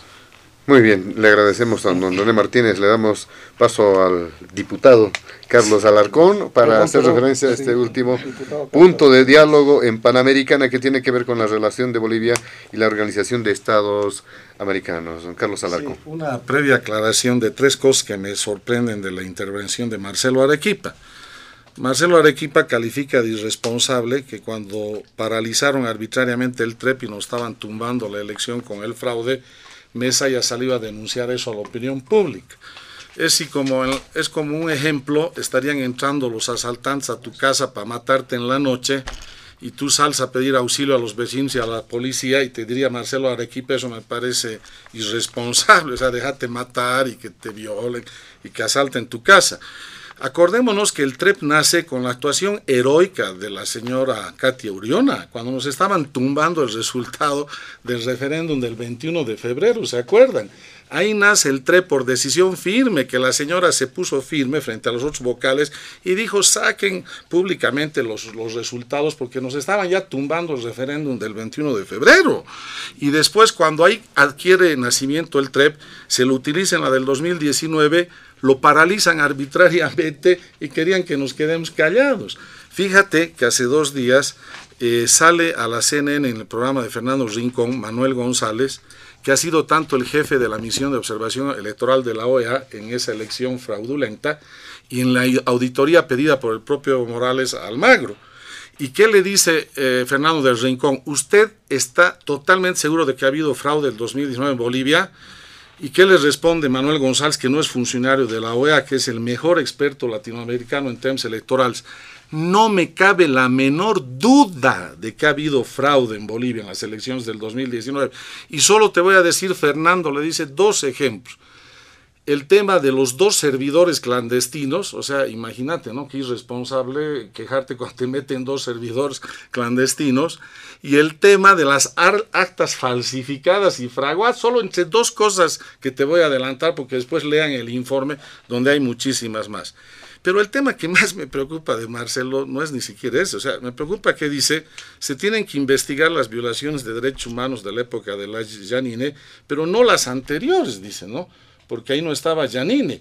Claro, es que en las anteriores Evo Morales todavía seguía siendo presidente, más allá de su renuncia y de su huida y su fuga a México. Y como presidente, él organizó y gestó la violencia desenfrenada que más nos afectó en la ciudad de La Paz, pero no únicamente. Y todos estos hechos violentos de Montero, de La Paz, del Alto, de Vila Vila, como él todavía seguía siendo eh, presidente antes de la asunción, son pues violaciones de derechos humanos atribuidas a un presidente y a un régimen. Entonces, qué lindo, solamente investigaremos las violaciones de derechos humanos de la presidenta Áñez y no las de cuando era presidente Evo Morales. Pero lo que lo hace como un planteamiento teórico, Marcelo, el grave problema es que el MAS ya ha hecho un decreto de autoimpunidad, donde esos hechos ya han quedado en el canasto del olvido, están enterrados en la justicia ya no se los puede averiguar, porque ellos mismos han generado su propia autoimpunidad. Y cuando Marcelo dice se tiene que develar la verdad histórica del fraude y del golpe de las dos cosas, del fraude ya no se puede, pues, porque ya hay el decreto de autoimpunidad. Entonces, ¿qué verdad histórica se va a saber? La verdad de lo que a ellos les interesa posicionar, que es el golpe de Estado. Entonces, eh, y una aclaración al ex ministro de la presidencia. Nosotros hemos criticado públicamente se ve que no ha hecho seguimiento a mis declaraciones de esa época ni a mi página del Facebook, públicamente al gobierno de la señora Áñez por corrupción en el tema de los respiradores, por todo el atentado a los derechos humanos de la persecución que estaba siendo desenfrenada, y yo lo califiqué al exministro Murillo como un matón, con estas palabras, como un matón de barrio que vivía amenazando a todo el mundo con la cárcel, expresamente. Y esa es la agenda que tenemos, Marcelo, en el Congreso. Nosotros no somos gobierno para poder imponer una agenda, no nos interesa competir con las calles. Ese es otro, eh, otro elemento legítimo de la sociedad que ejerce su protesta. Nuestra agenda es protección de la democracia, defensa de los derechos humanos, freno al abuso de poder. ¿Y por qué es esa agenda que tenemos como oposición? Porque ese es el libreto que quiere eh, que lo pone el gobierno no solo a través de la Asamblea, sino a través de sus fiscales, de sus jueces, a través del ministro de Justicia, el ministro de Gobierno. Entonces ese es el rol que en este momento tenemos que jugar, defender los derechos humanos, defender la democracia, defender la correcta aplicación de la justicia, de la ley, de la fiscalía. Y en el tema de la OEA, que es el que pregunta José Luis, la mejor recomendación de Almagro es esa. Almagro dice, no contaminen, no mezclen inventos, eh, no fantasías de golpe de Estado con lo que verdaderamente interesa, violaciones a derechos humanos, dice la Secretaría General. Caso, todos estos casos, no solo se acaba y se encata. Pero como no hay justicia ni fiscalía independiente en Bolivia, eso que vaya para la Corte Penal Internacional, dice la Secretaría, con lo cual estamos plenamente de acuerdo para que todos estos hechos se investiguen y mientras no tengamos nuevos fiscales y jueces, se investiguen de manera independiente, imparcial. Pero lo más grave de esto es que en lugar de apoyar esta gran propuesta, los que lo han inventado, lo han invitado al Chapare Almagro, cuando estaban bien con él, le han puesto guirnaldas, han bailado con él, Resulta que pensaban que con eso ya se lo tenían en el bolsillo Almagro y después se desayunaron cuando Almagro, actuando como verdadero secretario general de la OEA, no les avaló su fraude en 2019. Entonces, como no les gustó eso, resulta que ahora dicen, nos queremos retirar de la OEA porque no, no nos gusta Almagro. O sea, y cuando lo saquen al magro, lo enjuicien, vamos a volver a la OEA. O sea, imagínate qué chacota es, es que un Estado diga, entramos a la OEA porque nos gusta este secretario, no nos gusta este otro, nos salimos, después volvemos a entrar. O sea, ¿qué nivel de seriedad en las relaciones internacionales como Estado y país estamos proyectando al mundo en un momento de aguda crisis sanitaria y económica? Donde lo que más necesita Bolivia es estar interconectada con todos los organismos multilaterales.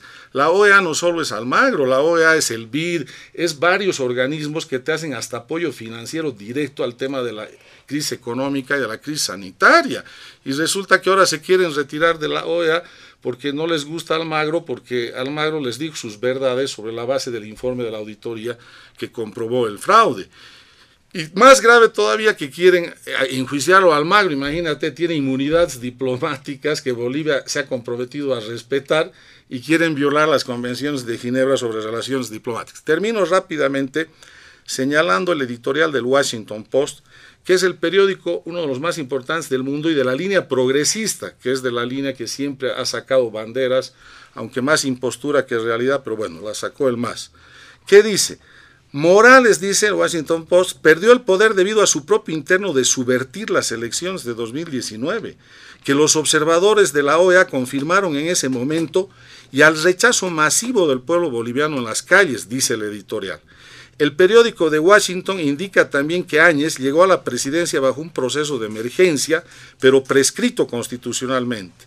Destaca además que la exmandataria cedió pacíficamente el poder a Arce cuando ganó las elecciones el año pasado. En el editorial se observan también hechos como que el gobierno de Arce haya otorgado amnistía a los seguidores de Morales acusados de violaciones a derechos humanos y que el ministro de Justicia haya amenazado con enjuiciamiento al secretario general de la OEA, Luis Almagro. El editorial concluye que el curso sin ley del gobierno boliviano amenaza con un mayor caos, sino una guerra civil y una dictadura absoluta en un momento en que el país uno de los más afectados por el COVID-19 en el mundo, debería estar luchando contra la pandemia. Esto no lo digo yo, lo dice el Washington Post y es la traducción que hace el periódico Herbol en su página oficial. Muy bien, para finalizar, don Marcelo Arequipa, este último punto de diálogo en Panamericana, esta situación con la Organización de Estados Americanos, con un añadido, ¿no? El senador, lo han escuchado, Leonardo Loza, ha abierto esa posibilidad de incluso abandonar eh, la Organización de Estados Americanos y ¿Cuán pertinente sería esto, eh, tomando en cuenta relaciones internacionales, eh, la situación de cada nación? ¿Es posible estar aislados o generar estos escenarios de aislamiento? ¿Cómo ve este tema? Muy, muy rápidamente, cuando yo decía hace un momento atrás de eh, el gobierno se equivoca mezclando el tema de la el tema de la detención de la señora Áñez y metiendo además a Cata ahora, también me hacía alusión luego al hecho de que hay una equivocación entre mezclar la quema de los Pumacataris con Sacabesencata. Es exactamente lo mismo. No estoy diciendo que no se tengan que investigar los hechos, sino que uno es antes de y el otro es después de. Eso creo que es bien importante para tener una visión política que vaya más allá de esta eh, intervención que se suele hacer como si uno estuviera digamos, en un tribunal o en un juzgado eh, en, los, en el Poder Judicial. ¿no? Y eso creo que sinceramente, diputado Alarcón, los aleja a ustedes del electorado al que necesitan representar hoy día. No le están dando una consigna a ese electorado al que quieren representar y ese hecho de no darle una consigna a ese electorado los estaba, los estaba, eh, es decir, los está dejando sueltos, los está dejando huérfanos, porque el electorado hoy día, y eso lo demuestra la elección subnacional pasada, se ha ido del centro por lo menos del centro derecha donde ustedes están, se ha ido y se ha ido más hacia la derecha. Eso debería preocuparles como una tarea importante en realidad de qué es lo que quieren hacer con el país, ¿no? Porque hay responsabilidades aquí, de un lado y del otro lado, obviamente. Voy a esto de la OEA.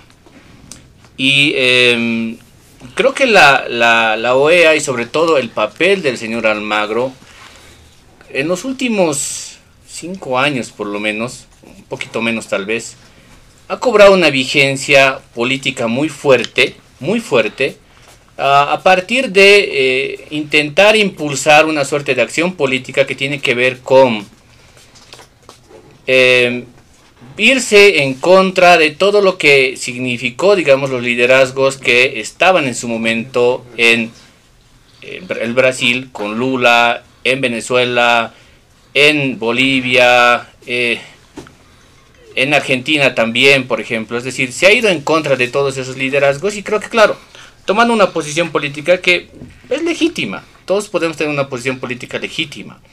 Pero ya venía, digamos, con ese tipo de acción el señor Almagro. Y claro, lo que hace la OEA aquí, y eso de verdad creo que tiene que formar parte igual de la, del esclarecimiento de la verdad histórica de los hechos en el, eh, en el futuro, no es, una, no es una acción meramente técnica. Porque cuando vemos esa, esa declaración de la OEA en la madrugada, ese día en la madrugada de ese 10 de noviembre, claro, esa lectura no es solamente técnica. Y una misión electoral no hace ese tipo de declaraciones, es decir, no está dentro de sus atribuciones. Una misión electoral, además, no tiene que hacer eso. a mí, la verdad, la verdad, más allá del dato que se vaya con el cual se puede esclarecer o no algo, me queda bien claro el hecho de que la misión electoral de la OEA del 2019 es una misión electoral más política que técnica. Puede estar uno en un lado, en un bando o en otro lado, pero de verdad es que el, contenido mismo incluso de los, de los, informes que tiene la OEA no es el mismo contenido de que hace la, Unión Europea, por ejemplo. Y creo que eso hay que ponerlo un poco sobre la balanza.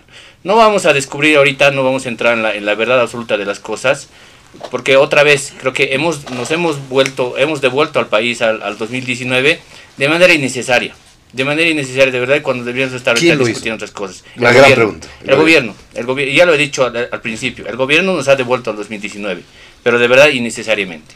Gracias José Luis. Muy bien, de esta forma amigos de todo el país llegamos a la finalización de diálogo en Panamericana.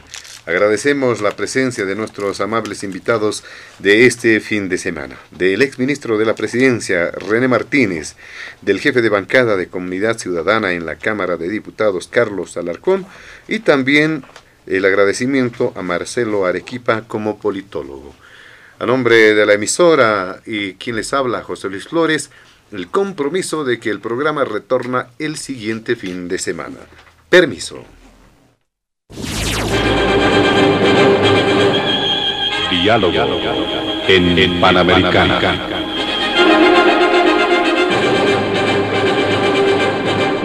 La radio agradece por la atención prestada al programa de hoy. Les invitamos a la próxima entrega del Departamento Periodístico de Panamericana cuando anunciemos.